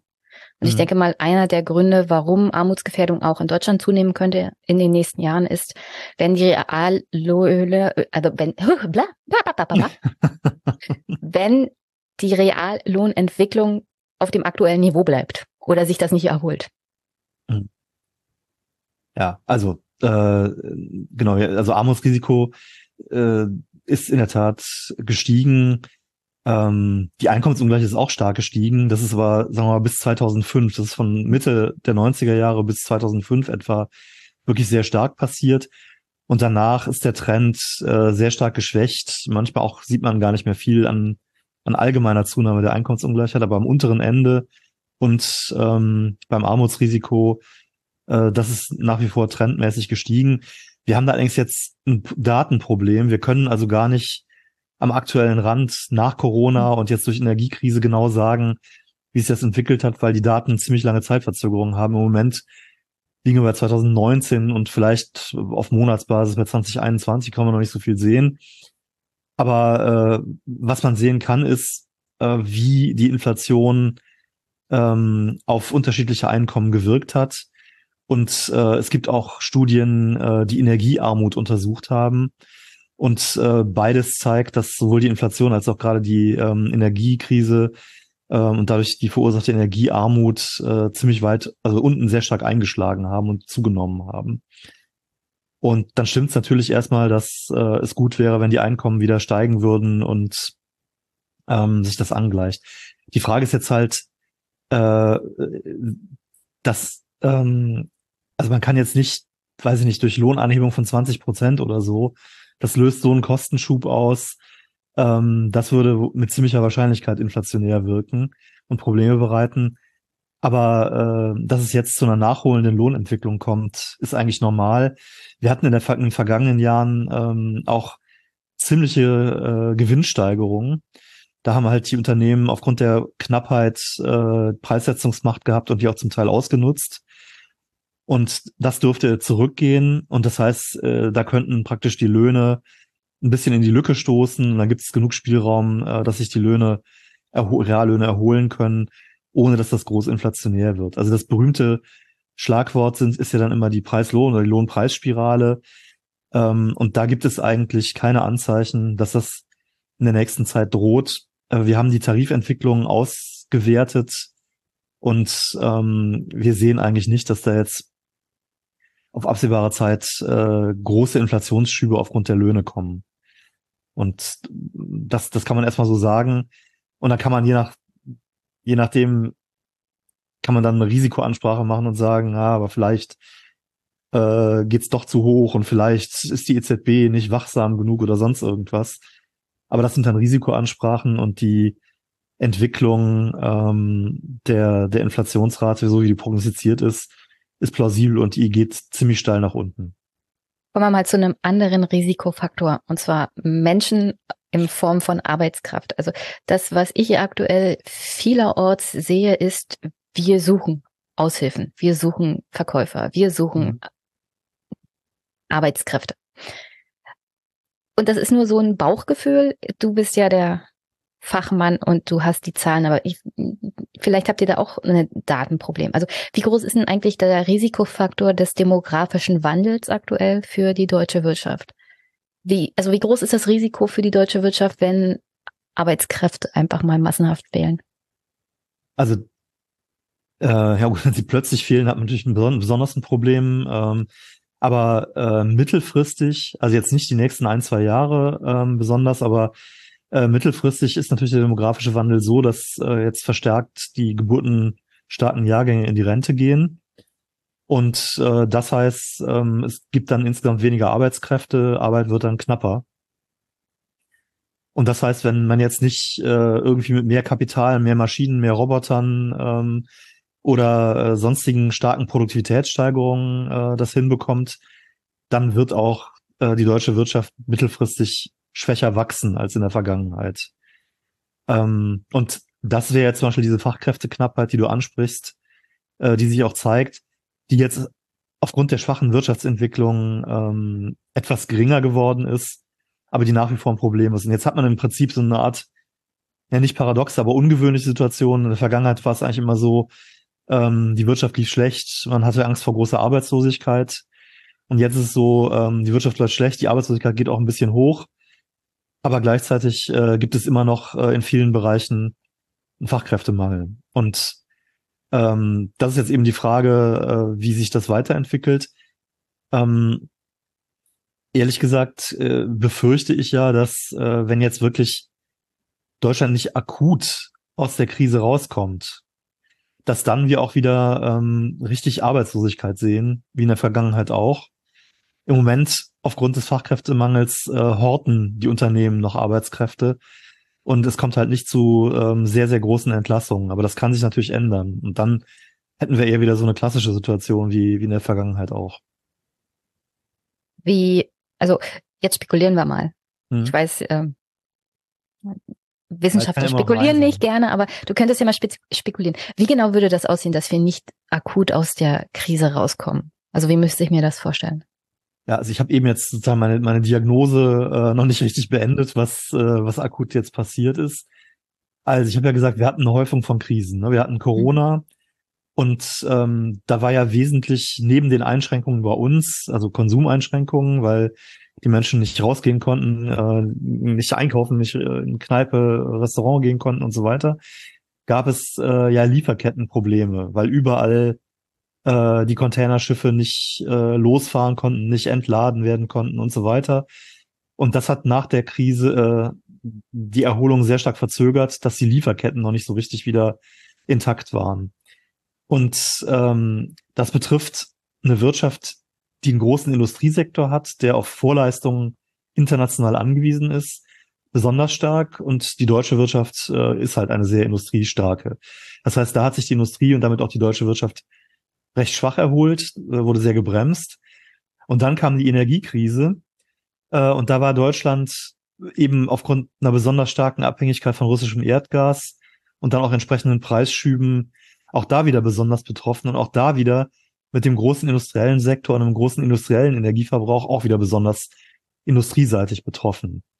Das heißt, ähm, das ist sozusagen jetzt die Ursache, warum ähm, Deutschland sich auch anders als beispielsweise jetzt Volkswirtschaften wie in, in Südeuropa äh, nach der Krise und in der Energiekrise nicht mehr nicht gut erholt hat, nicht gut entwickelt hat. Also die ähm, äh, in Südeuropa die Volkswirtschaften, die sind in Corona noch viel stärker abgestürzt als in Deutschland, weil da ja der ganze Tourismus, der ganze Dienstleistungssektor zusammengebrochen ist. Aber ähm, mit dem Ende der Corona-Einschränkungen ähm, hat sich da dann eben auch der Dienstleistungssektor und der Tourismus sehr schnell wiederholt. Deshalb äh, hatten die es dann leichter äh, als Deutschland. So. Und ähm, die akute Krise besteht im Moment also darin, dass äh, die Industrie, insbesondere die energieintensive Industrie, ziemlich am Boden liegt und ähm, gleichzeitig jetzt äh, allgemein aufgrund der höheren Zinsen durch die EZB-Politik und den schwachen Außenhandel insgesamt die Konjunktur schwach läuft. Und ähm, jetzt würde man hoffen, dass sich das mit der Energiekrise langsam ausschleicht und gleichzeitig ähm, insgesamt die Konjunktur anspringt, weil der Außenhandel sich erholt äh, und es dann einfach gut weitergeht. Und im Moment ist aber eben das noch ziemlich gehemmt. Ähm, der Außenhandel leidet darunter, dass die Weltwirtschaft insgesamt schwach läuft, eben weil da auch die Zinserhöhungen und die Inflation sehr stark eingeschlagen sind und die chinesische Wirtschaft ziemlich schlecht läuft. Und ähm, bei der äh, energieintensiven Industrie ist jetzt halt so, die hat auch darunter gelitten, dass eigentlich keine Klarheit besteht, wie es weitergehen soll. Also kommt da jetzt ein Brückenstrompreis, kommt keiner. Ähm, und da wurden Investitionen aufgeschoben. Und äh, da droht auch natürlich eine Verlagerung dann von Investitionen ins Ausland. Und das sind sozusagen jetzt die akuten Probleme. Und wenn, wenn da jetzt keine Lösung kommt äh, und sich der Aufschwung weiter verzögert, ähm, dann äh, wird das auf jeden Fall noch eine längere Stagnation oder auch nochmal eine Rezession im nächsten Jahr. Und äh, dann bleibt der Aufschwung eben komplett aus. Und das ist dann etwas, wo man dann von einem tieferen Niveau, auch mit höherer Arbeitslosigkeit, auch wieder schlechter rausstarten kann. Welche Rolle spielt dabei die aktuelle Wirtschafts- und Finanzpolitik eigentlich der Ampel, wenn es darum geht, dass ähm, Unternehmen auch Investitionen jetzt erstmal zurückhalten? Ist es der, die allgemeine als chaotisch empfundene Politik, die von zwölf bis Mittag denkt? So hat man ja manchmal das Gefühl. Ja, Vor allem bei, bei dem, bei dem Streit auch um den Industriestrompreis. Ja, also von zwölf bis Mittag und so glaube ich, das ist ein bisschen übertrieben. Du kennst ja Jenny. Ist, ja, ne, ich, äh, kein Problem. Es ist nur, es ist nur so, äh, äh, die Politik ist sich halt nicht einig. Hm. Und äh, wenn man sich nicht einig ist und das nicht richtig ausdiskutieren kann, äh, dann äh, fällt halt schwer, äh, klare Richtungsentscheidungen zu treffen. Und dann wuselt man, wurstelt man sich halt möglicherweise durch. Aber vielleicht nochmal zurück. Also sowohl die Große Koalition als auch ähm, die Ampel haben ja in den jeweiligen Krisen, also Corona und äh, auch Energiekrise wirtschaftspolitisch ziemlich zügig äh, und sehr, sehr kräftig reagiert. Also das war ja erstmal gut und richtig. Da können, glaube ich, beide Regierungen ähm, äh, relativ zufrieden mit sein oder kann man mit beiden Regierungen relativ zufrieden sein. Es fing dann halt, sagen wir mal, vor einem Jahr, anderthalb Jahren an zu ruckeln, weil, und das war da im Wesentlichen die Finanzpolitik, war da ähm, die, die Ursache, weil ähm, auf der einen Seite natürlich noch Bedarfe da waren jetzt, also gerade die, für die Transformation, also Klimaneutralität, aber auch Energiekrise bewältigen. Da sind hohe Investitionsbedarfe, hohe Unterstützungssummen notwendig. Ähm, auch insgesamt äh, jetzt nochmal für ähm, die Beschleunigung der privaten Investitionen der Unternehmen äh, bräuchte es eigentlich einen Anschub. Und äh, da war die Politik halt sehr zögerlich, weil ähm, auf der einen Seite die Grünen und die SPD vielleicht diese, die Maßnahmen eher wollten und dafür auch bereit gewesen wären oder bereit waren, höhere Schulden aufzunehmen oder auch vielleicht die Steuern zu erhöhen. Auf der anderen Seite im Finanzministerium, ähm, Finanzminister Lindner, ähm, keinerlei Bereitschaft bestand, äh, jetzt Steuern zu erhöhen, aber auch noch weiter die ähm, höhere Kredite aufzunehmen. Und das hat dann dazu geführt, dass auch ähm, es zum Teil sehr lange gedauert hat, also erst hat man sich, äh, konnte man sich auf den, auf die Gaspreisbremsen, Strompreisbremsen im letzten Jahr nicht richtig einigen, weil es da keine Finanzierung gab. Äh, dann hat sich die Haushaltsaufstellung für 2024 ungewöhnlich lange verzögert. Ähm, und äh, naja, äh, und, und jetzt durch dieses Verfassungsgerichtsurteil ist praktisch der, der letzte große Baustein, der eigentlich, auf dem eigentlich so die, die finanzpolitische Strategie ruhte, nämlich die 60 Milliarden, die man ähm, an Kreditermächtigungen in dem Klima- und Transformationsfonds hatte, wo man ganz viel draus finanzieren wollte. Ähm, der ist jetzt weggebrochen und jetzt steht halt ganz vieles in Frage und das ist etwas, was ähm, jetzt zunehmend tatsächlich auch die Wirtschaft belastet. Also Unsicherheit ist immer schlecht, aber äh, in dem Klima- und Transformationsfonds waren ja ein paar Maßnahmen drin, also äh, die Chipfabriken, äh, Ladeinfrastruktur, äh, Unterstützung für, für die Industrie bei der Transformation. Ähm, all, all das äh, wird daraus finanziert oder sollte daraus finanziert werden. Und mit den 60 Milliarden weniger ist jetzt halt unklar, was davon kommt. Und äh, selbst wenn es kommt, müsste man ja irgendwo anders das Geld hernehmen. Wenn das jetzt irgendwo gekürzt wird äh, im allgemeinen Haushalt, dann müssten halt äh, da wieder Leute äh, verzichten. Und das sind natürlich jetzt Punkte, ähm, die dann wirklich schlecht auf die Wirtschaft wirken würden. Es gibt heute ähm, gerade eine neue Studie ähm, von äh, zwei Ökonomen und äh, die, da ist die Schätzung, dass äh, wenn jetzt keine richtige Lösung gefunden wird, im nächsten Jahr die Konjunktur 0,9 Prozentpunkte schlechter liefe, als äh, ohne jetzt das Urteil zu erwarten gewesen wäre. Also nicht die 0,7 von euch, sondern sogar wieder minus. Das wäre dann minus 0,2. Äh, mhm. in der Studie, die sie ging von 1,3 aus und wären dann halt bei, äh, ähm, bei 0,4, also Stagnation. Aber äh, das wäre dann halt tatsächlich schlecht. Gar nicht, welchen Punkt ich zuerst aufgreifen soll. Also erstmal die Frage. Es wird ja aktuell sehr viel darüber diskutiert im Rahmen dieses Urteils. Also es werden jetzt viele Punkte wieder aufgemacht, wo man sparen kann, was man nicht ausgeben kann. Der ganze Haushalt 2024 wird sicherlich wieder diskutiert werden. Gestern hat Christian Lindner verkündet, also der Finanzminister, dass wir jetzt erstmal die Schuldenbremse für 2023 aussetzen werden, weil sie sonst wahrscheinlich dieses Problem mit dem Haushalt für 23 überhaupt nicht lösen könnten. Es wäre kein verfassungskonformer Haushalt möglich hm. unter Einhaltung der Schuldenbremse. Ja, also es fehlen einfach mal 60 Milliarden und die müssen irgendwo herkommen und das geht mit Einhaltung der Schuldenbremse einfach mal nicht. Und äh, unter diesen Hintergrund, also vor diesem Hintergrund, habe ich dann immer diese ähm, Zitate vor, also im Ohr, wie zum Beispiel äh, Christian Lindner, also wir müssen zur fiskalischen Normalität zurück. Oder wir haben kein Einnahmenproblem, wir haben ein Ausgabenproblem. Oder auch der Klassiker, Geld muss erstmal erwirtschaftet werden, bevor es verteilt werden kann oder ausgegeben werden kann. Also hat Deutschland ein Problem mit seinen Ausgaben, wenn es um die Zukunftsfähigkeit geht und den hohen Schuldenstand oder hat Deutschland vielleicht andere Probleme? Also der, der Schuldenstand, ähm, also genau, vielleicht, vielleicht nochmal so vorab, äh, also man muss schon unterscheiden zwischen ähm, der Verschuldung, die durch die Schuldenbremse und andere äh, rechtliche Regelungen möglich ist, äh, wo da natürlich Grenzen existieren.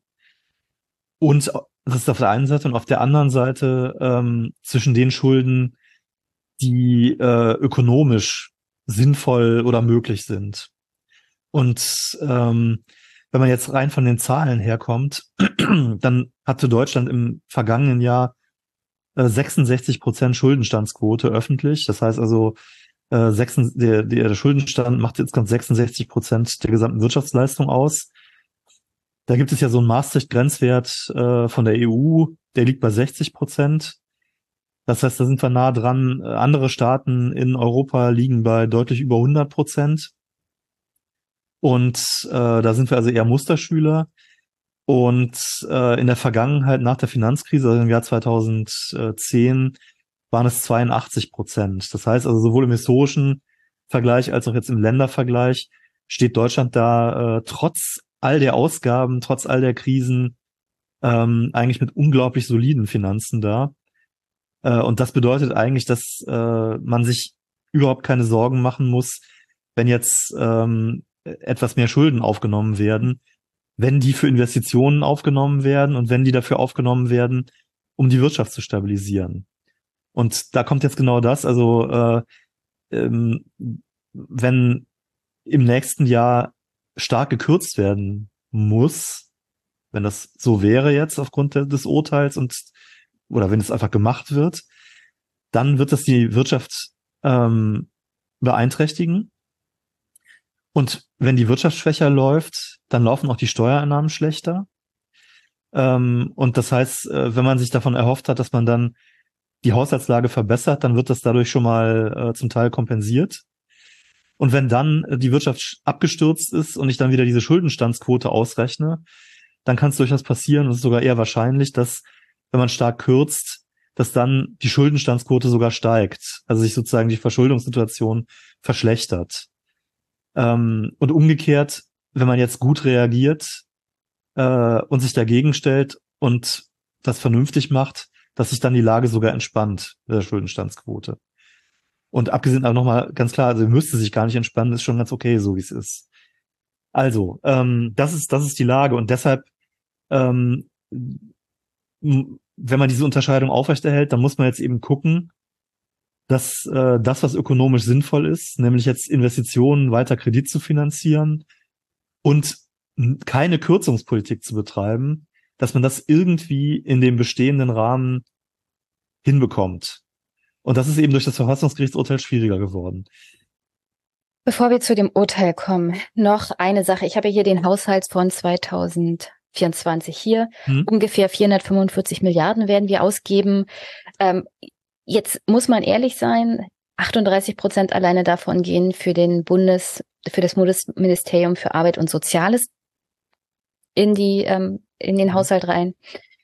Der größte Teil davon ist übrigens zu, zu 75 Prozent alles, was mit Rente und Grundsicherung im Alter zu tun hat. Ja, also für unsere alternde Gesellschaft.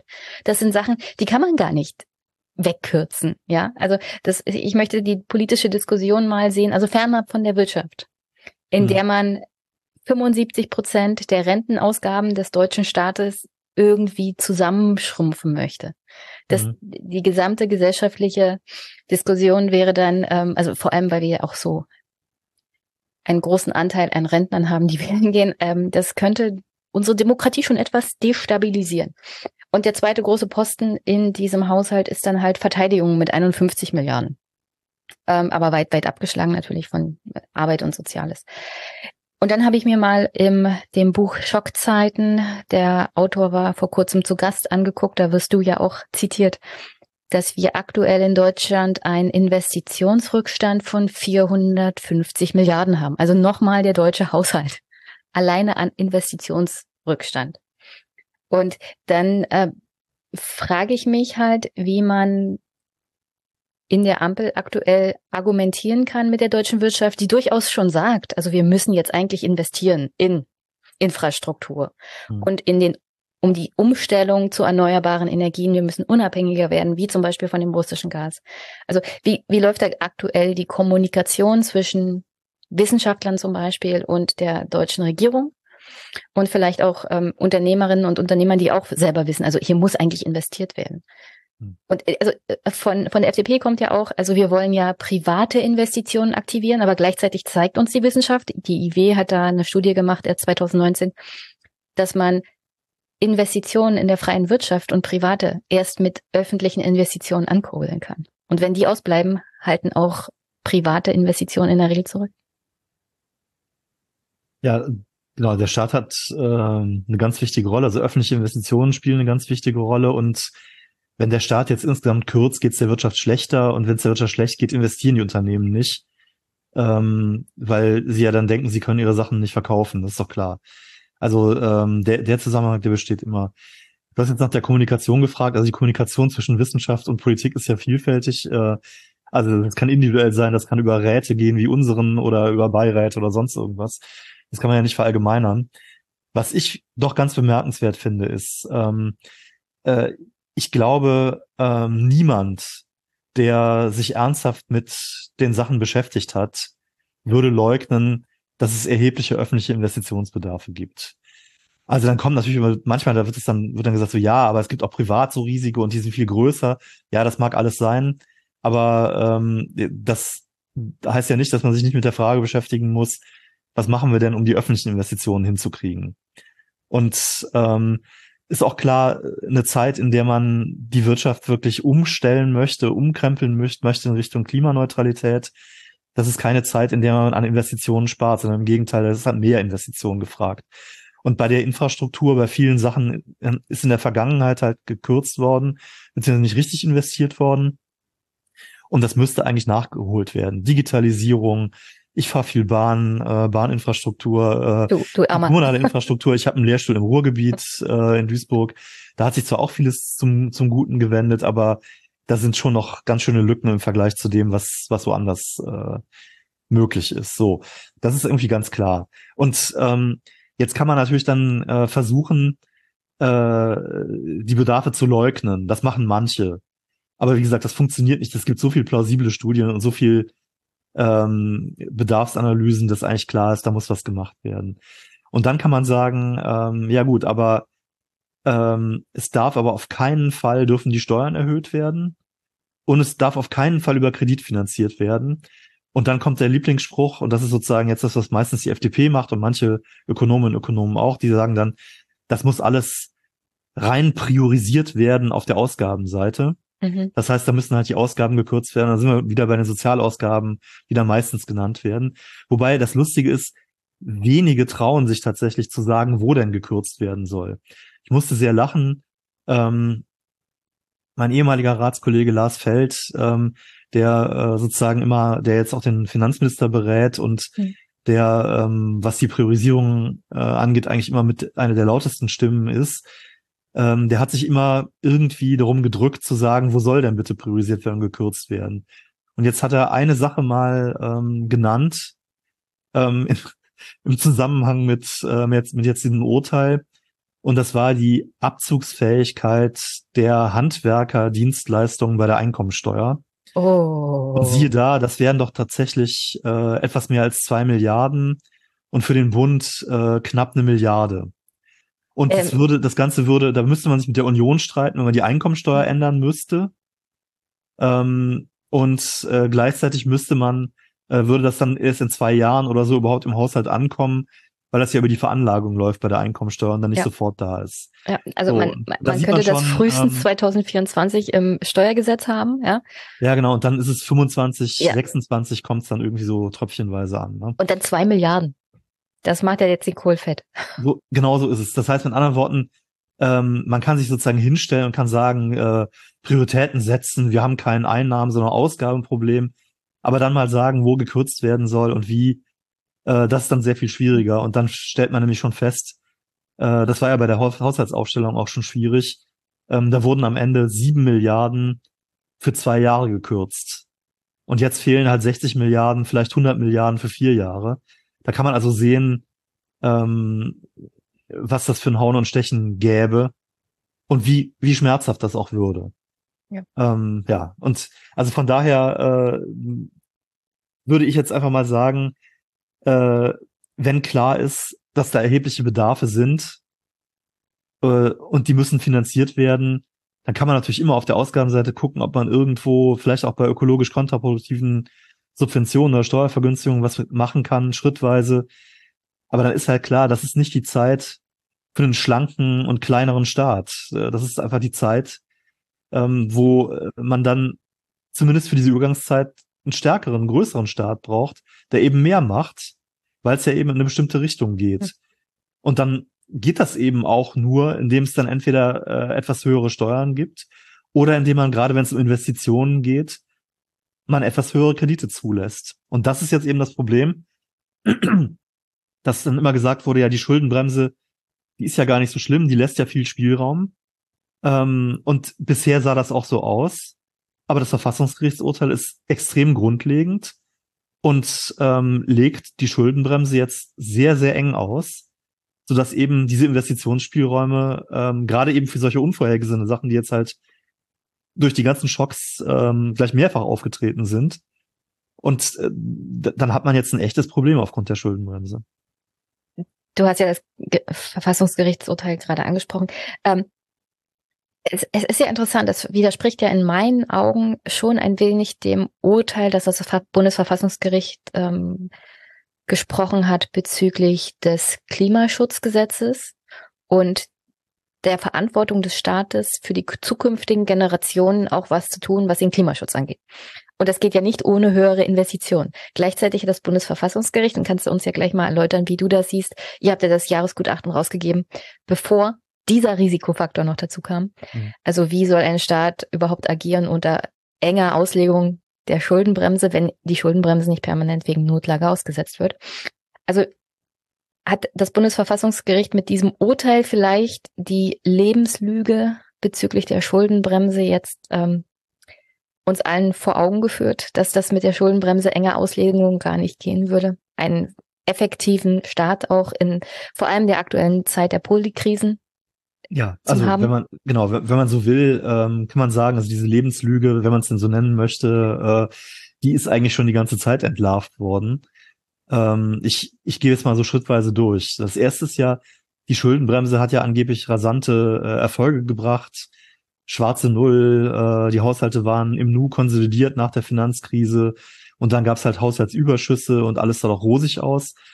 Äh, Klammer auf, hätte man sich ein bisschen weniger über die Haushaltsüberschüsse gefreut und mehr investiert dafür, ähm, sähe es anders aus, Klammer zu.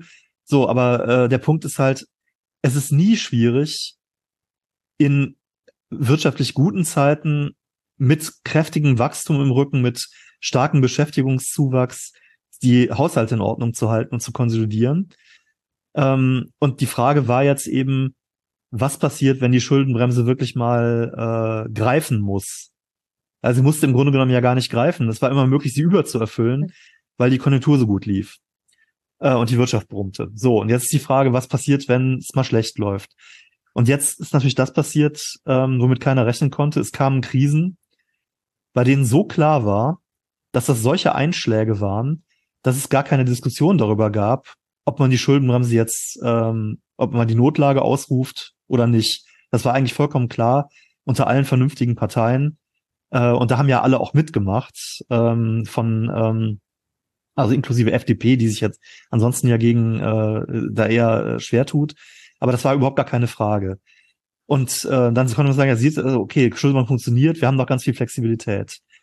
Und dann ist aber die Frage, wie, ähm, äh, wie kann man jetzt nach einer schweren Krise schrittweise die Defizite wieder zurückfahren? Dafür gibt's keine ähm, äh, also da, das ist nicht vorgesehen, dass man das schrittweise macht in dem Ganzen. Und was hat man dann gemacht? Dann äh, hat man als erstes mal gesagt, äh, das war schon ähm, noch mit Olaf Scholz als Finanzminister unter ähm, Angela Merkel als Bundeskanzlerin. Da hat man schon mal in diesen ähm, Klima- und Transformationsfonds über 20 Milliarden ähm, reingesteckt und hat dann gesagt, äh, das ist sozusagen übrig geblieben und das nehmen wir mal für die Zukunft, das können wir dann für die Zukunft nutzen. Zwischengeparkt. Ja, genau. So, und dann äh, kam jetzt eben äh, nach Corona kam, kam jetzt dann die, äh, die Ampelkoalition dran. Und ähm, dann haben sie gesagt, äh, wir haben doch noch Kreditermächtigungen übrig aus Corona. Das waren die 60 Milliarden. Mhm. Und die können wir doch dann wieder äh, da rein tun in den Klimatransformationsfonds. Ähm, und dann geht das doch. Und dann kam äh, der Ukraine-Krieg war ja gekommen, war ja äh, dann hat man gesagt, was können wir da tun? Ja, dann machen wir ähm, das Bundeswehr-Sondervermögen. Da hat man die Verfassung und damit die Schuldenbremse geändert um 100 Milliarden neben der Schuldenbremse und ohne sie anrechnen zu müssen, äh, für die Bundeswehr ausgeben zu können in den nächsten Jahren. So, und dann kam äh, die schwere Energiekrise und man wollte die Gas- und Strompreisbremse finanzieren. Und dann kam dieser Doppelwumms und da hat man 200 Milliarden in den Wirtschaftsstabilisierungsfonds ge genommen und hat auch da praktisch geparkt und hat sich damit dann für die Zukunft Kreditspielräume ähm, ermöglicht. So, und das war praktisch die Idee. Man hat eine schwere Krise und äh, in dem Jahr, wo man die schwere Krise hat und die Notlage ausruft, nimmt man viele Kredite auf oder äh, nimmt das Recht für sich in Anspruch, Kredite aufzunehmen. Und dann ähm, steckt man die in so einen Fonds und dann kann man in den Folgejahren, ohne dass man die äh, Notlage nochmal ausruft, die höheren Kredite aufnehmen. So, und aber was man daran schon sehen kann, ist, ähm, wenn man jetzt nicht äh, immer in diese Fonds was reingesteckt hätte, wenn man nicht die Verfassung geändert hätte, dann wäre das im Rahmen der Schuldenbremse eben nicht möglich gewesen. Und jetzt kommt das Bundesverfassungsgericht und sagt genau das. Ihr dürft nicht in einem Jahr die Ausnahmeregel nehmen, euch dann da praktisch den kräftigen Schluck, also äh, Kreditermächtigungen gönnen und die dann äh, in einen Fonds stecken und dann ohne Ausrufung der Notlage in den Folgejahren ausgeben. So, und das, das ist genau jetzt der Punkt. Und das heißt jetzt eben, jetzt zeigt sich wirklich, da, da ist wenig Spielraum und da kann man jetzt also weder äh, auf unvorhergesehene Sachen reagieren und mit Krediten schnell äh, helfen und aus und äh, Investitionen aufbauen. Und es zeigt sich, man kann auch nicht schrittweise aus einer Krise gut aussteigen, äh, weil man sonst halt in jedem Jahr die Notlage ausrufen muss.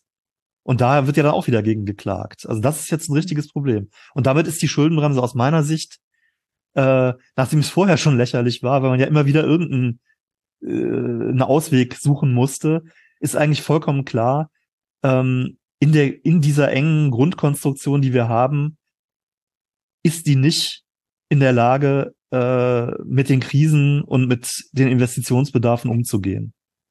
Also wie ich das verstehe, ist, man hat ja als Politik sich gedacht, äh, wir machen jetzt hier mal wie die schwäbische Hausfrau, ja uns einen Kreditrahmen, über den dürfen wir nicht wirtschaften und hat dabei immer vergessen, ja, die schwäbische Hausfrau ist eine Privatperson, ihr seid ein Staat, ja. Und den Staat, die Gesellschaft können Krisen ganz anders treffen. Da geht es auch um ganz andere Summen. Und ich finde das wirklich ad, ad, ad absurdum geführt. Sich Kredite aufzunehmen über den Durst hinaus, das würde ja zum Beispiel eine Privatperson auch nicht machen. Man nimmt den Kredit auf, den man vertragen kann, den man abzahlen kann. Mhm und äh, nicht drüber hinaus, es sei denn natürlich, die Zinsen sind gut, aber das ist noch was ganz anderes, mhm. ähm, um es zwischenzuparken für zukünftige Investitionen. Also ja, also vielleicht, vor dem Hintergrund vielleicht, vielleicht guter, ja. guter Zinsen und so, aber das ist halt ein Staat, ja. Und er hat sich an Gesetze zu halten. Und es ist ja nicht nur die Schuldenbremse im Grundgesetz, es wurden ja auch allgemeine Haushaltsregeln zitiert durch das Bundesverfassungsgericht, ja. dass man das so nicht einfach machen kann, dass man nicht in einem Jahr irgendwelche Kredite aufnehmen kann oder für einen Fondsaufbau ähm, nutzen kann und sie dann im nächsten Jahr durch einen Nachtragshaushalt in einen anderen zu stecken. Hm. Genau, also das war, ja, und ich meine, das Urteil ist in, in dieser Grundsätzlichkeit sicher nicht, nicht zu erwarten gewesen. Aber ehrlicherweise finde ich ähm, das eigentlich nachvollziehbar. Äh, und äh, die schlechte Nachricht ist eben, dass es jetzt dadurch massive Probleme gibt und dass die Schuldenbremse dadurch eben wirklich äh, extrem eng ist. Die gute Nachricht ist hoffentlich, wenn man die, wenn man die, die, die Botschaft vernimmt und versteht, ähm, dass man die Schuldenbremse eben jetzt tatsächlich ändern muss. Äh, weil mit dieser engen Schuldenbremse wird man nicht weit kommen. Hm. Und das ist jetzt das Blöde. Ähm, eigentlich ökonomisch könnte man ohne weiteres höhere Kredite aufnehmen, um jetzt die ganzen Krisen zu bewältigen, um die Transformation zu unterstützen. Und selbstverständlich wären wir überhaupt nicht gezwungen, äh, im kommenden Jahr jetzt nochmal zusätzlich auf die Bremse zu treten, finanzpolitisch und noch weitere Kürzungen zu machen oder die Steuern zu erhöhen. Das wäre schlicht und ergreifend gar nicht nötig. Ähm, aber das kann jetzt eben aufgrund dieses Urteils und der Konstruktion der Schuldenbremse notwendig werden. Und damit schießt man sich natürlich komplett selbst ins Knie. Das ist richtig blöd. Aber das wird ja nur notwendig, wenn politisch nicht die Mehrheit gefunden wird, um die Schuldenbremse zu ändern.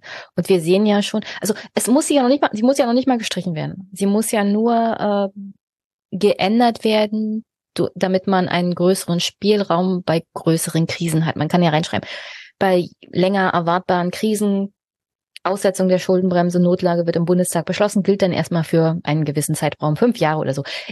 Keine Ahnung, wie man das formulieren möchte dann im Grundgesetz. Aber äh, das Problem ist, man braucht ja eine Zweidrittelmehrheit. Siehst du da in irgendeiner Art und Weise Hoffnung, dass man diese politische Mehrheit zustande kriegt? Ja, also ich will jetzt nichts prophezeien, ähm, aber was ich schon beobachte, ist, dass ähm, äh, der Diskurs um die Schuldenbremse und um Staatsverschuldung ist in Deutschland schon rationaler geworden in den vergangenen Jahren. Also hat sich doch eine Menge getan. Ähm, als man die Schuldenbremse ins Grundgesetz gepaukt hat, äh, da war aus meiner Sicht also ganz schwer zu diskutieren. Deshalb hat man ja auch die zum Teil blöde, blöden Sachen da reingeschrieben. Ähm, es ist ja bemerkenswert, derjenige, der als Finanzminister das mit zu verantworten hatte, Per Steinbrück von der SPD, äh, und in, in dessen Amtszeit das ja fiel, äh, 2009, diese Verfassungsänderung, der hat ja keine zehn Jahre später schon gesagt, äh, ja, das war ein Fehler, dass wir da keine Spielräume für Investitionen drin gelassen haben. Und das zeigt ja nur, wie blöd das eigentlich damals war. Also wenn, wenn der wesentlich Verantwortliche ähm, schon nach zehn Jahren sagt, äh, wir haben da was Falsches in die Verfassung geschrieben. Ne? In die Verfassung schreibt man ja normalerweise Sachen, von denen man da, davon überzeugt ist, dass sie äh, wirklich für eine längere Frist halten sollen und und wirklich dann ähm, ganz grundsätzlich sein sollen. Und wenn man da schon nach relativ kurzer Zeit zugibt, dass man sich geirrt hat, ist das schon ein schlechtes Zeichen. Ähm, Oder ein gutes Zeichen. Ja, also genau, aber das war so. Und äh, das weitere gute Zeichen ist, es wurde viel diskutiert äh, und ich glaube, äh, es gibt es gibt aus meiner Sicht zwei positive Anzeichen. Einmal ähm, war ist in Teilen der Wirtschaft ähm, die äh, die äh, ja ist die Positionierung einfach ähm, finde ich rationaler geworden. Ähm, beim BDI war das zum Beispiel schon so Bundesverband der deutschen Industrie, die sich um den Standort ähm, bemühen müssen äh, natürlich wollen die eine vernünftige Infrastruktur. Natürlich möchten die, dass Transformation unterstützt wird. Ähm, das ist doch keine Frage. Und ähm, da kann man sich schlicht und ergreifend keinen Dogmatismus leisten. Da muss man irgendwie sehen, dass man pragmatisch Möglichkeiten schafft. Und deshalb äh, habe ich von da schon relativ, äh, wie ich finde, ähm, offene Stimmen gehört. Ähm, ich glaube, gestern oder vorgestern hat sich der äh, Präsident des äh, Handwerksverbands so geäußert, ähm, dass man natürlich erstmal priorisieren soll auf der Ausgabenseite, aber dass man auch aufpassen muss, dass man äh, jetzt nicht äh, sich durch die Schuldenbremse selbst ein Bein stellt. Also das fand ich äh, auch bemerkenswert. Und ich meine, in der CDU, ähm, das ist ja nun auch eine Volkspartei mit, mit einem sehr großen Meinungsspektrum. Äh, da ist beispielsweise so, dass der regierende Bürgermeister von Berlin, ähm, CDU-Mann Kai Wegner, äh, schon gesagt hat, äh, die Schuldenbremse darf nicht zur Investitionsbremse werden. Und ähm, das sind doch erstmal ganz gute Stimmen. Die ganzen und dann glaube ich doch von der CDU, ja. Ja, und dann glaube ich doch, also äh, wenn man sich jetzt anschaut, ähm, äh, was ich glaube, weiß jetzt nicht, das war in Schleswig-Holstein, da ähm, hat die Regierung, nachdem sie gemerkt hat, da könnten Dinge jetzt auch nach dem Urteil verfassungswidrig sein, ähm, hat man nochmal zweimal die Notlage ausgerufen. Äh, und da ist die SPD ja nicht in der Regierung, da hat die SPD ähm, dem aber zugestimmt. Das heißt, äh, da ist sozusagen ja eine, eine staatspolitische Verantwortung durchaus wahrgenommen worden. Und jetzt finde ich, ähm, kann die Union ja zu Recht äh, sich freuen, dass sie vom Bundes Bundesverfassungsgericht mit ihrer Klage Recht bekommen hat. Und das darf man dann auch ruhig noch eine, eine Weile machen. Und das ist ja auch wirklich nicht, ähm, äh, nicht gut für die Regierung und kein gutes Zeichen oder kein Zeichen guter Politik, wenn man so eine schwere Niederlage kassiert vom Verfassungsgericht äh, und da offensichtlich auch keinen Plan B hatte. Aber vielleicht kann ja dann irgendwann die Freude auch mal übergehen äh, in eine wirklich staatspolitische ähm, Verantwortungshaltung, dass man sich überlegt, wie man da gemeinsam wieder rauskommt. Weil ich habe es ja eben schon gesagt, die Union regiert in Bundesländern, ist da jetzt schon betroffen. Mhm. Und äh, vielleicht möchte die Union ja auch nochmal wieder in der Bundesregierung äh, äh, die Bundesregierung führen und Kanzler oder Kanzlerin stellen. Und äh, für die würde die Schuldenbremse ja genauso eng gelten und würde genau dieselben Probleme verursachen. Von daher staatspolitische Verantwortung, sich zusammensetzen. Und ich denke mal, was, was ich jetzt mir überlegen würde, äh, ein Minimum, was man machen könnte, wäre doch, dass man zumindest sagt, äh, wenn es wenn es ein Bundeswehr-Sondervermögen gibt in der Verfassung, warum schaffen wir dann nicht ein Klimasondervermögen? Das würde ja auch dem, was das Bundesverfassungsgericht gesagt hat, dass das Klima so hoch gehängt hat, auch irgendwie dann nachkommen und gerecht werden. Ähm, das wäre doch eine Möglichkeit. Und da gibt es jetzt auch viele Ökonomen, die das äh, und Ökonomen, die das schon befürworten. Und vielleicht kann man ja da mit einem, mit einem breiten Konsens unter Ökonomen und Ökonomen und einen breiten Konsens in den äh, politischen Parteien was hinkriegen. Das, das Problem der CDU ist, dass sie im Bund natürlich in der Opposition ist und von Menschen, einzelnen Menschen geführt wird. Ich will ja nicht verallgemeinern für die CDU. Auch da gibt es viele, die aktuell unter der Führungsriege leiden. Ähm, von Menschen geführt wird, die durchaus an dieser reinen Wahrheit der Schuldenbremse noch festhalten und wahrscheinlich nicht ganz verstehen, welche äh, gesamtwirtschaftlichen Folgen das haben könnte oder nicht dafür verantwortlich wären, wenn es um diese ganzen Streichungen auch im sozialen Bereich geht, ja. Das, das ja. müssten ja dann andere ausbaden. Ja, das und, stimmt. Und, und dann, dann ist es ja einfach äh, eine vernünftige Staatsverantwortung zu verlangen und zu fordern, ähm, das, das ist auch das äh, Logische, aber äh, mit Logik ist bei manchen dieser Personen nicht viel zu erwarten, glaube ich. Ja, es ist jetzt, wie gesagt, ich, ich glaube, ähm, ich glaube jetzt nicht, dass, dass die Personen offen irrational handeln oder sich da so stark von Dogmen lenken lassen. Ähm, und der Pragmatismus und die Überlegung, wie stehe ich denn da, wenn ich mal wieder regieren will, äh, glaube ich, das ist jetzt etwas, was, was da hilfreich sein kann. Ich ja, will natürlich. nur mal dran erinnern, äh, das sind doch auch alles Mythen, äh, dass jetzt irgendwie es äh, gerade jetzt eine Ampel gibt, die äh, da äh, Schindluder getrieben hat und sich nicht an die Verfassung gehalten hat und unsolide gewirtschaftet hat oder so. Und dass die Union ähm, äh, oder auch früher noch die FDP, die jetzt ja besonders sich als, als Wächterin der äh, der Staatsfinanzen gibt, äh, dass die immer ganz solide Politik betrieben haben. Ich erinnere gerne daran, 2009, nach die Schuldenbremse war gerade äh, ein paar Monate im Grundgesetz. Ähm, da gab's ähm, die Bundestagswahlen und dann gab's nachher eine schwarz-gelbe Regierung. Und das Erste, was sie gemacht haben, ist, äh, weil sie gemerkt haben, sie sind ja doch ziemlich eingeschränkt durch die Schuldenbremse, ist, dass sie durch ziemlich kreative Buchführungen und äh, so ein paar Tricks sich erstmal ganz ordentlich die finanzpolitischen Spielräume hm. vergrößert haben. Und ich meine, das muss man sich mal überlegen. Da hatte man mit großen Tamtam gerade die Schuldenbremse ins Grundgesetz geschrieben. Äh, und ein, ein, halbes Jahr später äh, fängt man schon an rumzutricksen und sich da die, äh, die ähm, also Spielräume zu ermöglichen. Spielräume zu, ähm, zu, zu schaffen. Deshalb, ähm, da glaube ich am Ende äh, siegt der Pragmatismus. Das einzig Blöde ist, ähm, die Zweidrittelmehrheit, äh, die war natürlich in vergangenen Zeiten, wo man immer dachte, naja, eine große Koalition, die hat ja auf jeden Fall immer eine Zweidrittelmehrheit mhm. und da kann man sich schon irgendwie einigen unter, unter demokratischen äh, Parteien. Äh, das wird, das schrumpft ja mittlerweile. Ähm, und das kann sehr viel schwieriger werden, äh, da verfassungsändernde Mehrheiten zu bekommen. Ja, vor allem das, nach der nächsten Bundestagswahl würde es wahrscheinlich noch übler bei der, also nach aktuellem Stand, wir wissen ja, ja, nicht, wie es dann tatsächlich in zwei Jahren aussieht, aber nach aktuellem Stand hm. würde es tatsächlich noch düsterer aussehen, wenn es darum geht, eine Zweidrittelmehrheit zu erreichen, alleine um die Schuldenbremse zu ändern. Ähm, ja, ich hoffe ja auch auf Pragmatismus so grundsätzlich bei Politikern. Ähm, mir ist es halt lieber, wenn der Pragmatismus schneller kommt. Und das dauert mir alles zu lange. Insofern, äh, die, die, diese heimliche Freude der Ampel mal eins mitgegeben zu haben und der ausbleibende Pragmatismus sind ja eine große Gefahr, ja, für die Wirtschaft, für die Gesellschaft. Also, äh, ob jetzt ein Unternehmen pleite geht oder nicht, ich trauere dem nicht zwangsweise hinterher. Aber ich sehe schon, wenn es mehr als eins ist, ja, wenn es Menschen betrifft und dann gesellschaftlich zu Folgen führt und dann im Endeffekt auch wieder die Demokratie gefährdet.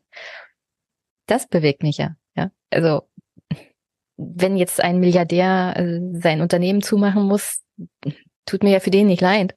Aber der ist ja abgesichert. Seine Mitarbeiter in der Regel nicht. Und das ist das Problem, das wir haben. Ja, das, das, das ist so. Ähm, aber auch da, äh, ich meine, die CDU ist doch eine Partei, die äh, ziemlich wirtschaftsnah ist hm. und äh, die da auch ein Ohr in diese Richtung hat.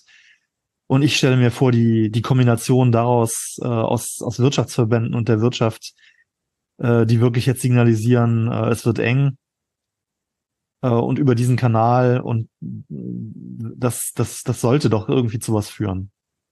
Wir drücken mal die Daumen.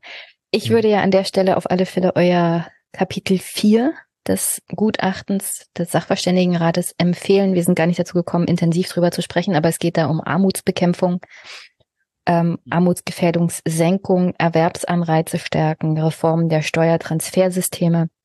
Also was bedeutet es zum Beispiel, wenn wir hohe Armutsgefährdung haben? Wie können wir Erwerbsanreize stärken? Wie sieht es mit einer Transform von diesen direkten äh, Zahlungen auch an Haushalte aus? Mhm. Was tun wir, damit Frauen auch mehr berufstätig sein können, ja, also diese Teilzeitquote abzubauen und solche Sachen.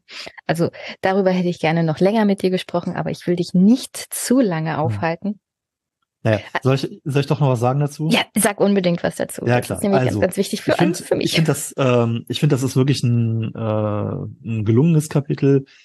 Und ähm, das ist ja bekannt, der Sachverständigenrat war ja in der Vergangenheit ähm, lange Zeit ein sehr, sehr konservatives Gremium äh, und das sich nicht besonders um Verteilung äh, und Ungleichheit gesorgt hat und ähm, da finde ich, kann man aber schon jetzt seit äh, einigen Jahren eine Änderung feststellen. Ähm, also es begann damit zum Beispiel, äh, dass jetzt doch, wenn man selber äh, Maßnahmen diskutiert als Rat, man sich dann schon überlegt, wie äh, ist denn eigentlich die Verteilungswirkung? Wer gewinnt und wer verliert?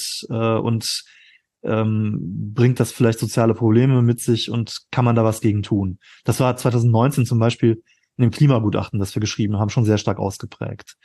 So, und ähm, äh, ansonsten gab es aber lange Zeit die Neigung, deshalb habe ich da auch noch Minderheitsvoten geschrieben oder ein Minderheitsvotum zugeschrieben, mein Vorgänger Peter Bofinger auch immer. Ähm, da gab es schon die Neigung, die Zunahme der Ungleichheit letztlich ähm, als undramatisch äh, ähm, einzustufen, beziehungsweise zu sagen, ja, das hat's mal gegeben, aber in letzter Zeit ist nicht mehr so viel passiert. Und deshalb finde ich, ist das schon ein ganz wichtiger Schritt, dass wir diesmal äh, uns wirklich mit der Armutsrisikoquote beschäftigt haben und gesagt haben, die ist aber trendmäßig weiter gestiegen und uns dann auch genau angeguckt haben, wo kommt das her, äh, wie, wer hat ein besonders hohes Risiko und auch nicht, das jetzt nicht einfach nur technisch analysiert haben, sondern gesagt haben, das ist auch ein Problem für die Betroffenen, ähm, aber auch für die Gesellschaft und die Wirtschaft. Und da gibt es ja mittlerweile viel Literatur dazu.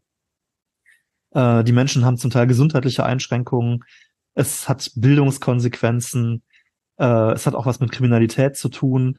Und es geht so weit, dass ähm, bei hoher Ungleichheit und hoher Armutsgefährdung ähm, die Beteiligung, die Teilhabe an der Demokratie rückläufig ist, rückläufig sein kann. Und das alles äh, mal aufgeschrieben zu haben und äh, sozusagen dokumentiert zu haben, dass der Rat das jetzt ähm, zur Kenntnis nimmt und das Problem erkannt hat, das ist, finde ich, äh, erstmal ein Riesenschritt, äh, auf den ich sehr stolz bin. Und dann haben wir uns tatsächlich auch überlegt, was, was kann man tun? Und ähm, da ist jetzt, sagen wir mal, ein, ähm, ein ganz pragmatischer Ansatz zu sagen, äh, wenn mehr Menschen arbeiten, also gerade die, die wenig haben, wenn die jetzt äh, einfach, wenn die mehr arbeiten und dann mehr verdienen, dann äh, sinkt die Armutsrisikoquote die Wirtschaft und die Gesellschaft haben was davon, weil die Wirtschaft sich besser entwickelt, weil mehr Leute beschäftigt sind. Man entlastet den Haushalt. Ähm, und genau, und obwohl man äh, was macht, nämlich äh, man äh, gestaltet die Sozialtransfers so aus, dass äh, die Menschen mehr behalten können von dem, was sie dazu verdienen. Mhm. Ja, das kostet ja erstmal was. Aber wenn dann halt mehr Menschen tatsächlich arbeiten, dann gehen die Kosten zurück, beziehungsweise sie existieren am Ende gar nicht mehr. Und da ist eben die, die Botschaft, das haben wir uns auch durch, durch Simulationen vom IFO-Institut ähm, belegen lassen, ist die gute Botschaft, äh, man kann es schaffen, dass die Menschen mehr arbeiten, ähm, die Armutsrisikoquote sinkt und es den Staatshaushalt eigentlich nichts kostet. Das ist doch schön. Und wir haben uns auch noch damit beschäftigt, zu sagen, es sind nicht nur die Arbeitsanreize, die wichtig sind, äh, oder die Erwerbsanreize, sondern äh, die Menschen müssen auch die Möglichkeit haben, arbeiten zu gehen, also insbesondere Eltern. Und da haben wir uns die Betreuungslücken nochmal angeschaut und haben festgestellt, naja, es braucht natürlich parallel dazu ähm, eine bessere Kinderbetreuung nach wie vor. Die hat sich schon verbessert. Aber das ist ein ganz zentrales Anliegen. Und das finde ich, ist so insgesamt gut. Außerdem haben wir uns natürlich noch mit äh, dem Ehegattensplitting beschäftigt, äh, wo wir zum zweiten Mal und diesmal, glaube ich, noch etwas äh, vehementer gesagt haben, das müsste man eigentlich reformieren. Also ähm, da kann man, glaube ich, insgesamt mit dem Kapitel zufrieden sein. Das ist richtig gut. Du, du hast es ja hier mit einer alleinstehenden Steuerfachfrau zu tun, die so und so nicht versteht, warum das Ehegattensplitting überhaupt so lange existiert hat. Insofern habe ich den Teil längst überlesen und mhm. mir gedacht, das ist für mich gar keine Frage mehr, aber ja. Ähm, mir waren halt vor allem diese Analysen der Armutsgefährdung wichtig. Welche Gruppen sind gefährdet und warum? Wie sieht's mit dem, mit dem Aufstieg durch Bildung aus? Das sind ja auch Themen, die in aktuellen politischen Diskussionen oft als Argument kamen, na ja, wir wollen in die Bildung investieren, damit Menschen aufsteigen. Ja, stellt sich raus, armutsgefährdete Menschen. Dann müsste man auch was investieren in die Bildung, ja, oder in die Betreuung von Kindern. Hm. Heute erst habe ich eine aktuelle Studie des Bundesinstituts für Bevölkerungsforschung gelesen. Die haben nochmal bestätigt, dass zum Beispiel Kinderbetreuung, also Kita-Plätze für Kinder aus armutsgefährdeten Familien oder aus Familien, in denen nicht regelmäßig Deutsch gesprochen wird, dass die in der Regel keine Kita-Plätze bekommen, was jetzt es ähm, schwieriger macht, tatsächlich aus dem Umfeld der Armutsgefährdung rauszukommen. Weil frühkindliche Bildung ist schon mal ein Sprungbrett in bessere Bildung und dann raus aus der Armut. Denn umso höher die Bildung ist, umso größer ist die Wahrscheinlichkeit, dass man einen gut bezahlten Job kriegt. Und umso größer ist die Wahrscheinlichkeit, dass man es rausschafft aus der Armutsgefährdung. Und ich wollte noch was ergänzen von vorhin, was du gesagt hast, dass ähm, mit hoher Armutsgefährdung auch die Beteiligung an der Demokratie sinkt, beziehungsweise wer arm ist, geht praktisch nicht mehr wählen. Ich habe auch noch eine aktuelle Studie zum Thema Vertrauen in Institutionen von Menschen in Armut von der Hans-Böckler Stiftung und da stellt sich auch raus, also dauerhaft arme Menschen vertrauen dem Bundestag zu 50 Prozent nicht, vertrauen nicht ins Rechtssystem, nicht in die Polizei und nicht in Parteien. Also da ist auch nichts hm. mehr an Vertrauen in die wichtigen Institutionen da. Insofern ist eine größere Zahl armutsgefährdeter Menschen in Deutschland ein Problem für die Wirtschaft, für den Haushalt, für die Demokratie und für die Gesellschaft, ja. Und wir wollen ja nicht, dass äh, das Problem weiter ansteigt, ja. Es gibt ja auch Studien dazu, dass Menschen, die Angst vor Abstieg haben, eher Parteien wählen, die, naja, wie zum Beispiel Gerd Wilders oder mhm. Millet in Argentinien. Mhm. Also so einen Anarchokapitalisten möchte ich nicht zwangsweise, auch wenn auch wenn einige Journalisten wie Ulf Poschert das sicherlich befürworten würden, aber nee, danke. Oder willst du von Millet regiert werden? Ah, nee. Heute nicht. Na, ganz lustig ist, der hat ja da so ein, ähm, ich weiß nicht, ob das Bitcoin-Dollar oder was er da hochgehalten hat mit seinem Konterfei. Und da hat jemand auf Twitter gewitzelt, ähm, das, das, der sähe aus wie Achim Truger mit Perücke. Und oh. tatsächlich ist die Ehrlichkeit, also die Ähnlichkeit ist tatsächlich gegeben gewesen. Also ähm, wenn man mir jetzt eine dunkle Lockenperücke aufsetzt, dann habe ich eine gewisse Ähnlichkeit. Also, also besorgen wir dir eine Kettensäge und eine Perücke und dann geht's ab. Ja, genau. Kannst du Kettensäge. Oh, das, ja, das wäre mal ein Wahlkampf.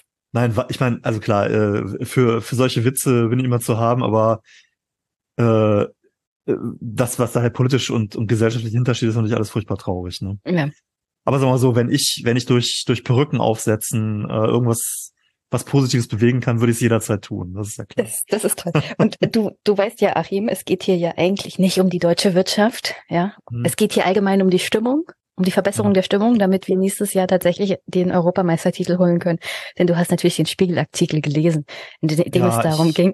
Ich möchte da nichts. Dass also ich die deutsche Nationalmannschaft nur Nein. verliert, weil wir so eine schlechte wirtschaftliche und politische Stimmung haben. Ja, ich weiß noch, ich, ich weiß nicht, ob ich das ganz genau richtig erinnere, aber äh, ich war, hab mal äh, in Düsseldorf war ein EM-Spiel, wo Deutschland gegen Portugal gespielt hat und furchtbar verloren hat. Äh, das war schon irgendwie doof. Ähm, und dann, das war ja zwar, das war im Jahr 2000, ne? Ja. Und dann war tatsächlich der Spiegeltitel dazu äh, Deutschlands fauler Fußball Reformstau auf dem Rasen. Äh, das war nicht der Titel, das war so, ein, äh, so, eine, äh, so eine, wie so eine Banderole lief das so. So ein Untertitel. So ein Untertitel und da habe ich damals schon gedacht, mein Gott, was für ein Stuss. Ähm, und aber das war dann damals auch noch ganz furchtbar. Da waren wirklich so Sachen wie äh, damals nach dem Krieg äh, oder so. Äh, das waren die Straßenkicker. Die waren noch nicht satt. Die haben, ich weiß nicht was alles. Ne? Und äh, zum Glück hört man das jetzt nicht. Aber offenbar ist es für ganz viele ist es unheimlich schwierig, der Versuchung zu äh, ähm, nicht zu erliegen, diese dämlichen Politik, Fußball, Wirtschaft, Fußball-Vergleiche zu ziehen. Ja, da müssen die wir wohl durch. einfach schlecht. Da müssen ja, wir wohl da, durch. Mhm. Die spielen einfach schlecht und da kann Stimmung auch nichts dran ändern. Ja, und da kann Wirtschaft und Politik auch nichts dran ändern. Politik hat mit sich selbst zu tun und Wirtschaft auch. Mhm. Also lasst, äh, naja, manche vertragen das halt nicht, wenn sie sowas kommentieren müssen. Aber okay. Gut. Achim, es war wieder sehr, sehr schön, dass du mich besucht hast. Ich hoffe mhm. auf positive Entwicklung. Ja, vielleicht ist die Zeit der Polikrise endlich mal vorbei und wir kriegen eine Zeit der des Polyaufstiegs. Keine Ahnung. Ja, also Machen wir noch ein Wort für. Es hilft ja nichts. Äh, also äh, die, mal, die Risiken sind da und äh, von dem, was was jetzt droht, kann es ja eigentlich nur besser werden. Also irgendwas. Hoffentlich finden die eine gute Lösung. Hoffentlich hocken die sich zusammen und äh, hacken was Kluges aus. Das wäre schön. Das wäre toll. Hast du sonst noch eine Botschaft für die Hörerinnen und Hörer? nee, jetzt bin ich eigentlich da, nö, eigentlich. Naja, also ähm, was, was mir immer wichtig ist, was ich äh, zu jeder möglichen, unmöglichen Gelegenheit sage und dann auch hier nochmal, äh, die Demokratie, die ist ganz wichtig. Und ähm, da müssen wir unheimlich festhalten, unheimlich aufpassen, dass sie nicht beschädigt wird. Ähm, und dazu gehört halt auch, dass man sich respektiert und in sozialen Medien und überall versucht, anständig miteinander umzugehen und nicht das Klima verrohen lässt und äh, toxisch werden lässt. Ähm, denn Demokratie lebt vom Diskurs und vom Austausch von Meinungen. Und in dem Sinne äh, sollten wir alle versuchen, uns zu mäßigen, einander zuzuhören und wirklich für die Demokratie einzustehen. Denn nur bei allem, was jetzt einem vielleicht in der Verfassung nicht gefällt, wie eine Schuldenbremse oder sonst irgendwas. Eine bessere Verfassung gab's halt in Deutschland noch nicht. Und äh, wir haben eine Demokratie und die sollen wir bitte, bitte verteidigen. Auch gegen alle Risiken und gegen alles, alles, was da kommt. Äh, die bloß nicht aufgeben. Immer, immer dranbleiben, immer verteidigen. Immer kämpfen. Über Klopf auf Holz. Äh, Ich werde das wahrscheinlich nächstes Jahr gegen die AfD tun müssen, in Form als Beamte. Aber äh, das ist auch ganz, ganz düster. Mhm. Hast du natürlich total recht. Und äh, das sagst du sicherlich, weil Jenny in, äh, bei Twitter rumgeschrien hat, äh, weil ich alles in Großbuchstaben geschrieben habe, dass der Bund der Steuerzahler andauernd als Experten gehört werden und mich das tierisch aufregt, dass die nicht eingeleitet werden, ist der Lobbyverband der Bund der Steuerzahler. Ja Gott, also das ist die Ungerechtigkeiten, äh, die gibt's immer und ja. aber ich meine, jeder weiß, dass es ein Lobbyverband ist und ähm, von daher. Ja, da verliere ich zum Beispiel meine Kontenance bei mhm. sozialen Medien. Aber da kommen dann auch genug Trolls aus der libertären naja, aber ich habe das jetzt gesagt, äh, ich, ich habe ja auch, wir machen alle Fehler. Ähm, aber sagen wir mal so, ähm, man sollte vielleicht gucken, dass man nicht zum Serientäter wird. äh, und wenn solange es die Ausnahme bleibt, muss man, glaube ich, mit sich. Dazu gehört ja auch, ich meine, wenn man, man soll halt gnädig sein und das äh, kann man dann ab und zu auch mal gegenüber sich selbst sein, aber auch über gegenüber anderen, du hast ja recht. Aber auch gegenüber anderen, dann wird das schon. Äh, ich hoffe jedenfalls, dass die Entwicklung der Demokratie nicht von sozialen Medien abhängt, sondern dass fernab sozialer Medien die Mehrheit hm. ganz pragmatisch ist. Ja. Und so, also. so, sehen ja die Wahlen aktuell auch zu, zum Glück noch aus. Ja. Hm. Hoffen wir auf das Beste. Das tun wir. Achim, bis zum nächsten Mal. Hat mich gefreut. Bis dann. Tschüss. Ich auch. Mach's gut. Tschüss.